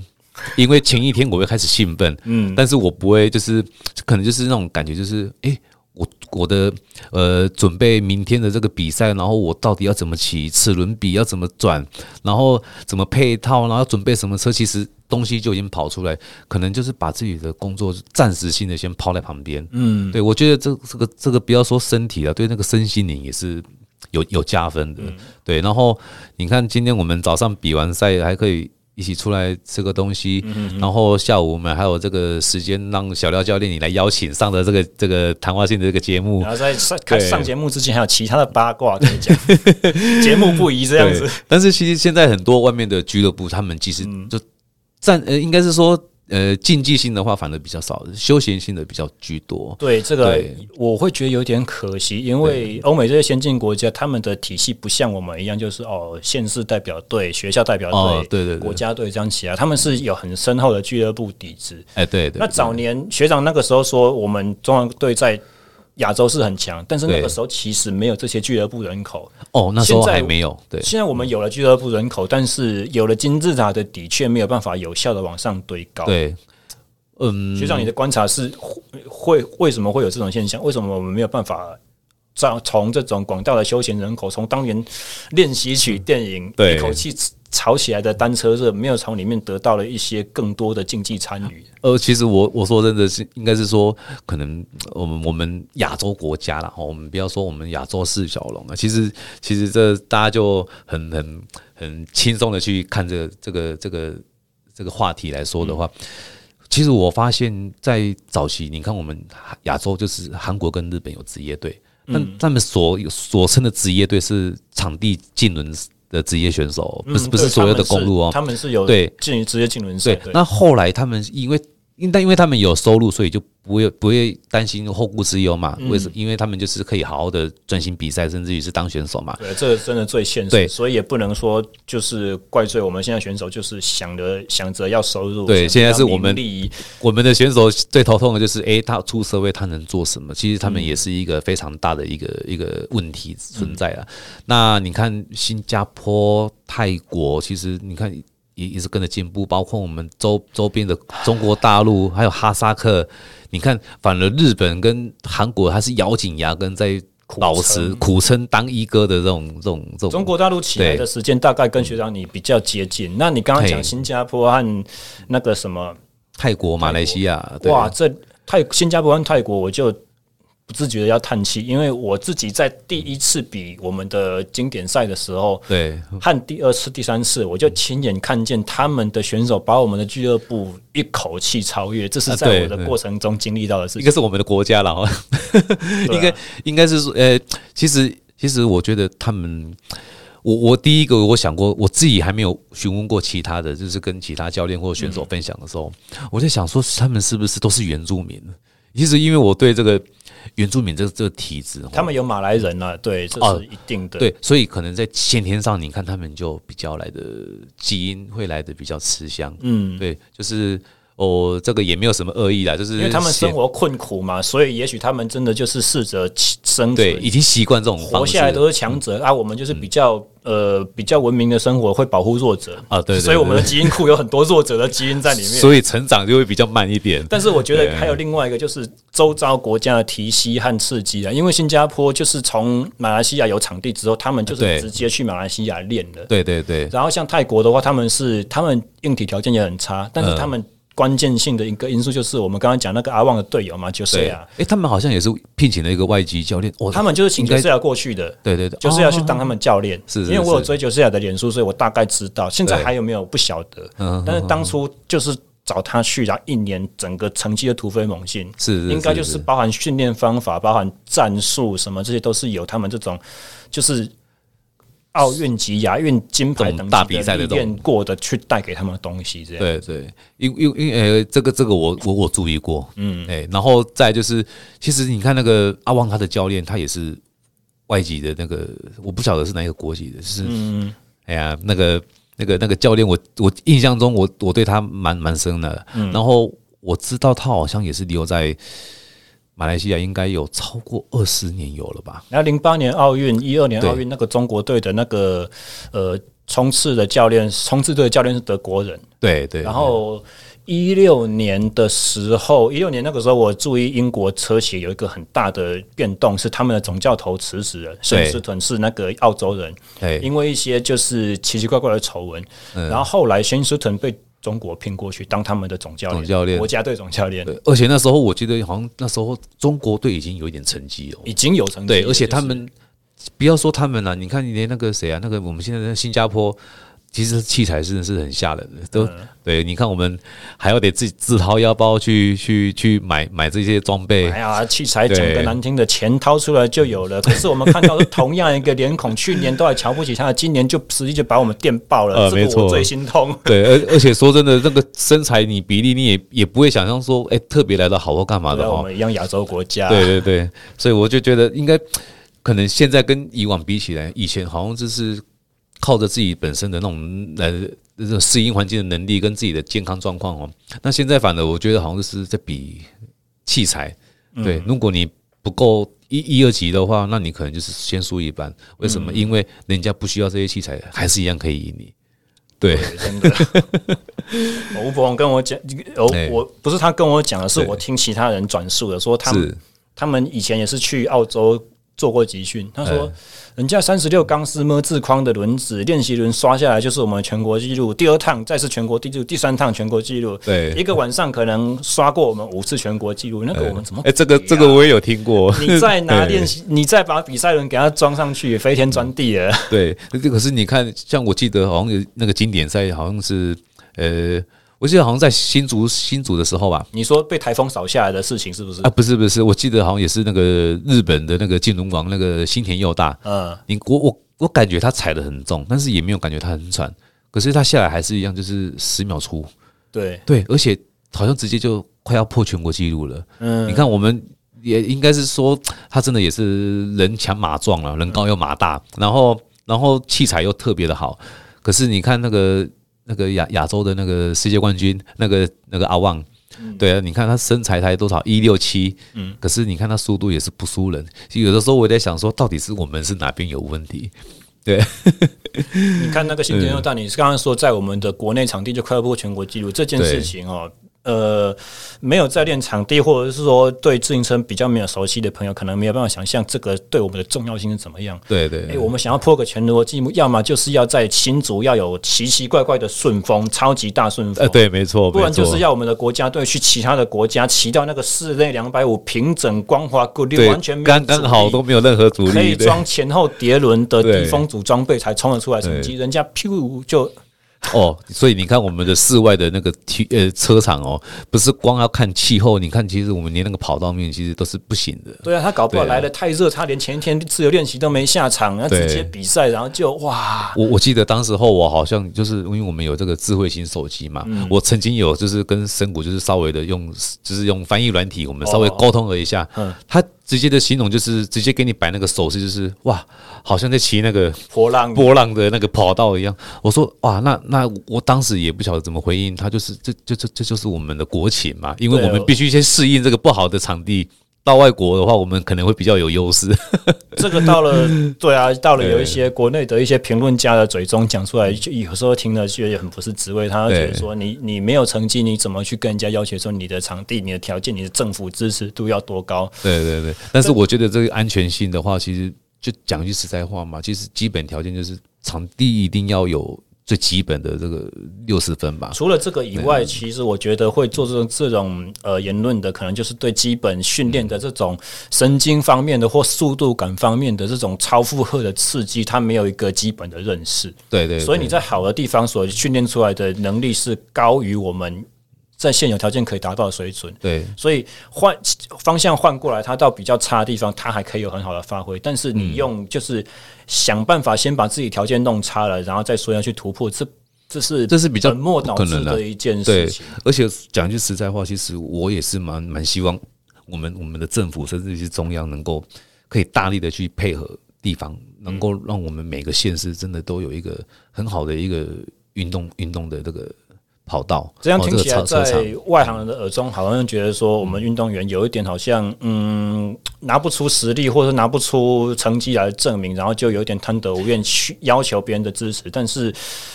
我们刚刚讲的亚洲国家的那个实力此消彼长那种改变呐，对对，提升的这些国家确实都是靠着政府的支持才有这些成绩出来的。对，没错，而且他们还有政府的支持，还有财团的加持。也只有很少很少的特例，像是譬如说香港，才是先有成绩，再有资源。没错，没错。对，但是我我觉得其实台湾的话，其实应该是最基本的是，你跑方面其实都已经。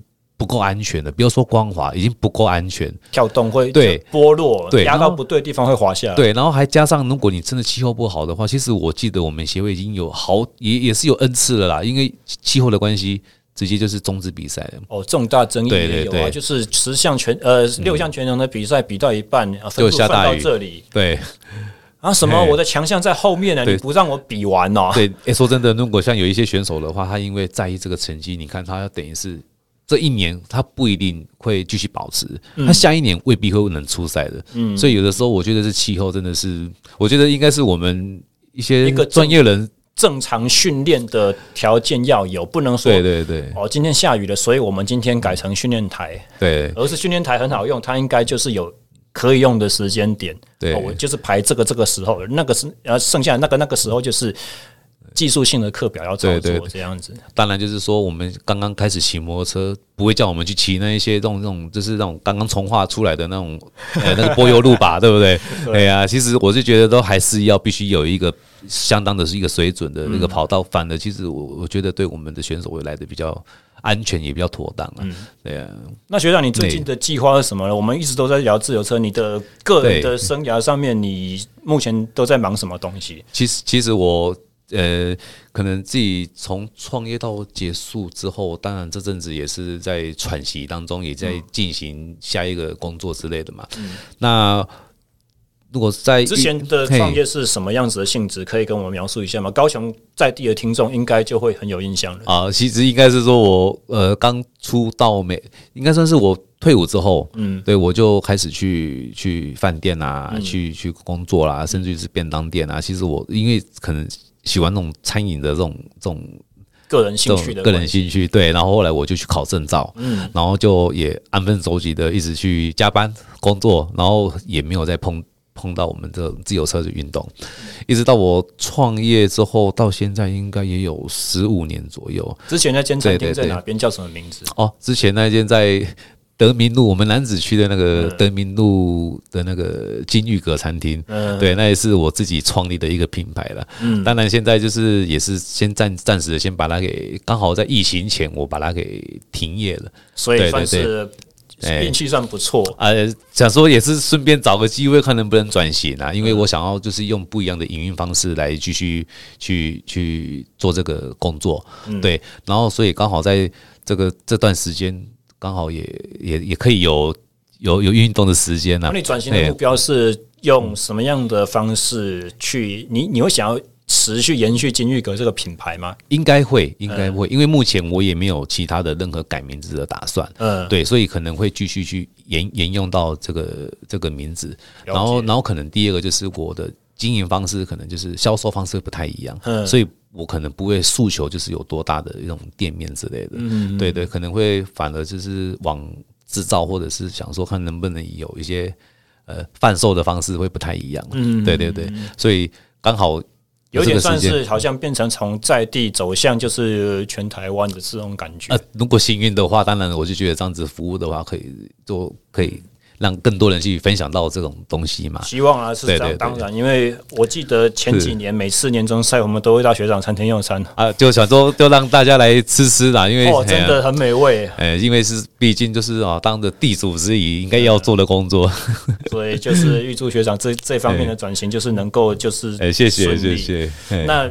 我们录制的时间差不多了，呃，接下来呃，以一个前辈身份，不晓得学长对于就是现在的选手来讲，或者是像我一样作为教练，但是一样是你的后辈，对于我们有没有一些什么样子的期许？其实我我什么想法？我我觉得，其实我也是希望说，我们的那个，就是我们呃，讲句实在话，就是希望我们的地方跟我们的中央能够让我们的这个这个这个运动哦，这个跑道这个器材，不管是软呃硬体设备。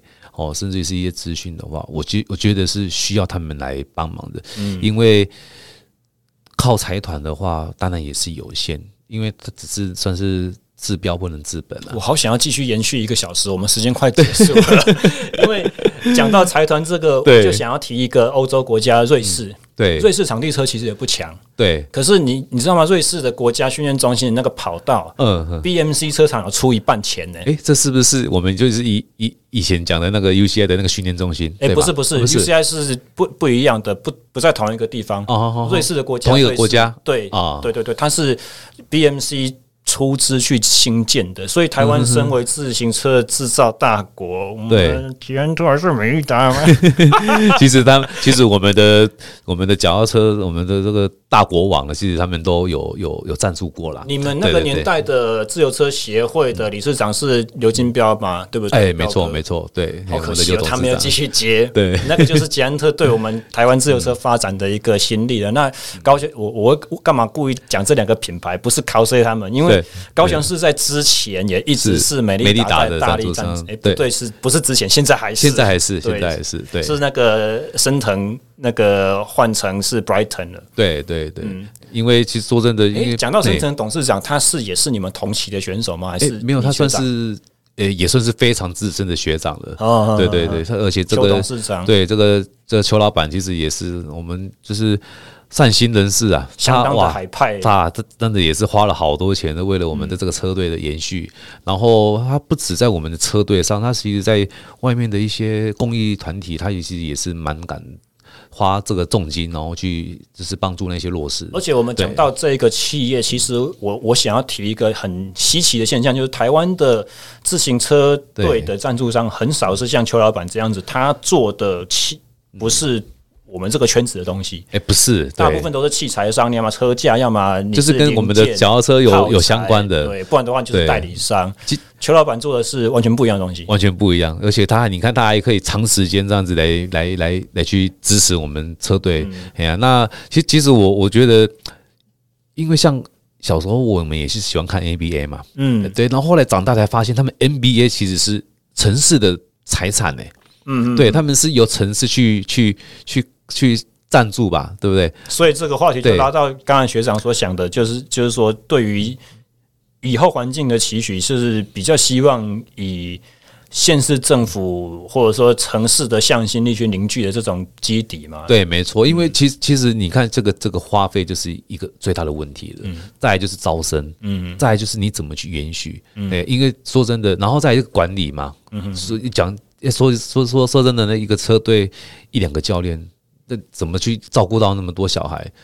对，现实条件就是没办法不够了，再加上我们刚刚讲到国家队的编组，或者是对，比如说一次的亚运，一次的奥运，六个月几几个月一期。对，如果我们的人才也是一样流动的哦，你的助理教练就是这一届的亚运的教练，没错，对。那他这一届任务结束之后，他要干什么？对，他可能为了国家的这个任务，他牺牲了一段很黄金的岁月。在之前之后，他是待业的，他可能要错过好。小廖教练，你真的讲到重点，其实真的是一个非常黄金因为我亲身经历过啊，我去带过那个缺，所以我知道那种感受。嗯，对选手其实是非常的不太不太公平的。他不要多好的条件，他只要是常态性，他就是一个稳定职务可以发挥。这我想，其实每个车队好像都遇到的问题。对对，所以我我如果真的有地方政府的大力支持的话，其实这个车队会比较来的。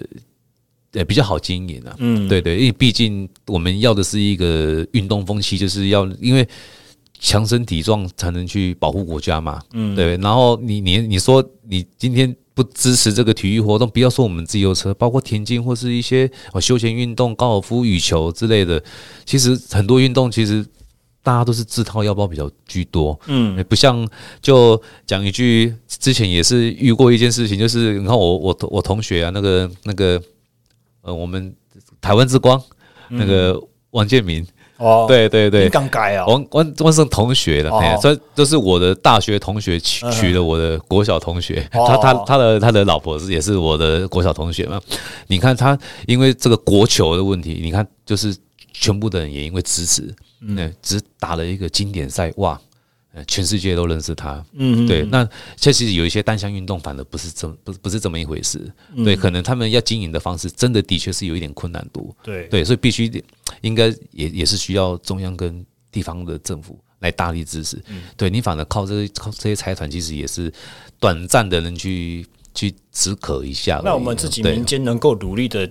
切入点呢？对，有哪一些是可以我们自己做出来？就是哦，如果政府是永远都遥不可及的，我们自己可以做什么？呃，我想几乎到现在目前为止，其实也都是自掏腰包在在在营运的。对，甚至于有的教练还自己要，我记得好像是，呃，当然我们教练也有过啊，我们高雄市的教练，然后杨教练啊、蒋教练啊，其实他们都有过这种这种这种方式，就是把学生找来自己家里，吃住他自己包办，然后还要去。营运这个整个车队，然后还要训练选手的成绩，哦，甚至于是我记得那个台新组的这个杨教练，杨英奇教练，杨英奇教练，对，他也以前我记得大学的时候专场也是他带的，嗯，然后。哇，我印象深刻是整个客厅挤满了所有的学生，我听过这，差不多四五十位，对，然后我就刚刚好也是睡在其中一位，哎，其中的一个角落，哦，对，因为我有待过那种环境，其实我也蛮佩服这杨杨杨教练的，对，然后现在你看，现在我们的大学长也是那个杨振元学长，你看他现在也是是就是很简单嘛，就是他也是自掏腰包，然后去。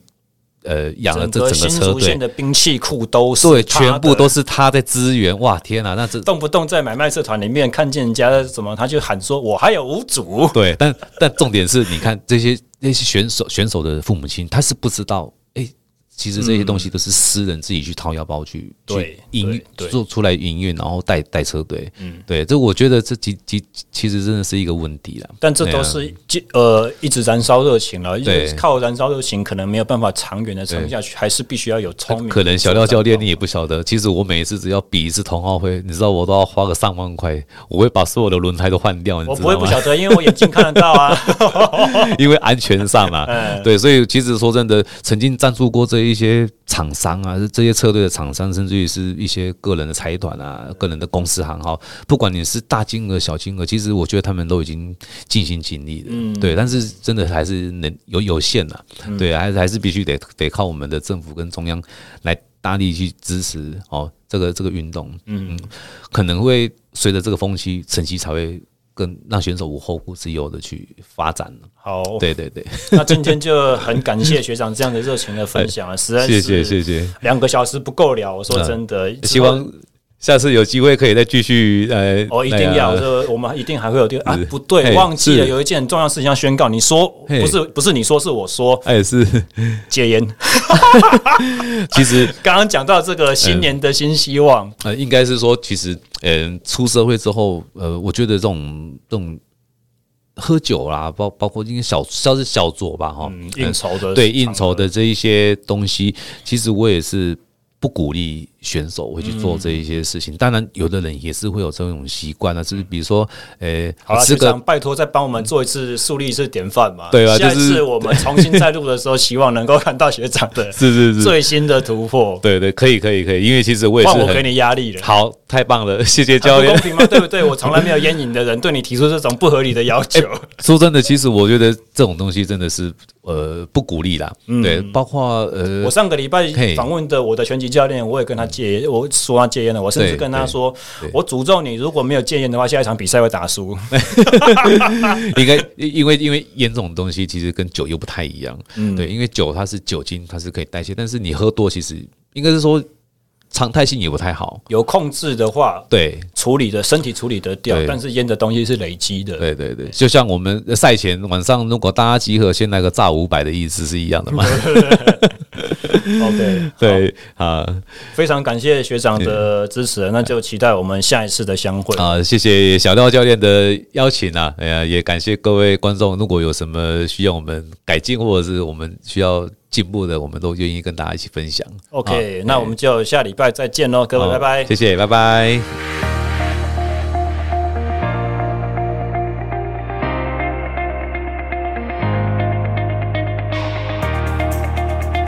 以上就是我们这一集的节目内容。那么一样，如果你喜欢我们的节目的话，欢迎帮我按赞、留言、追踪和订阅。哦，尤其是像譬如说 Apple Podcast 这种有很简单的评分机制啊，帮我们留个五颗星星的评分，对于节目的推广都是非常有效的。那呃，为什么我每次结尾都不知道要讲什么？下次我要写稿，我把它写。写起来才不会这样子收不了手啊！反正就是一样，下个礼拜空中相会啦。呃废话不多说，大家拜拜。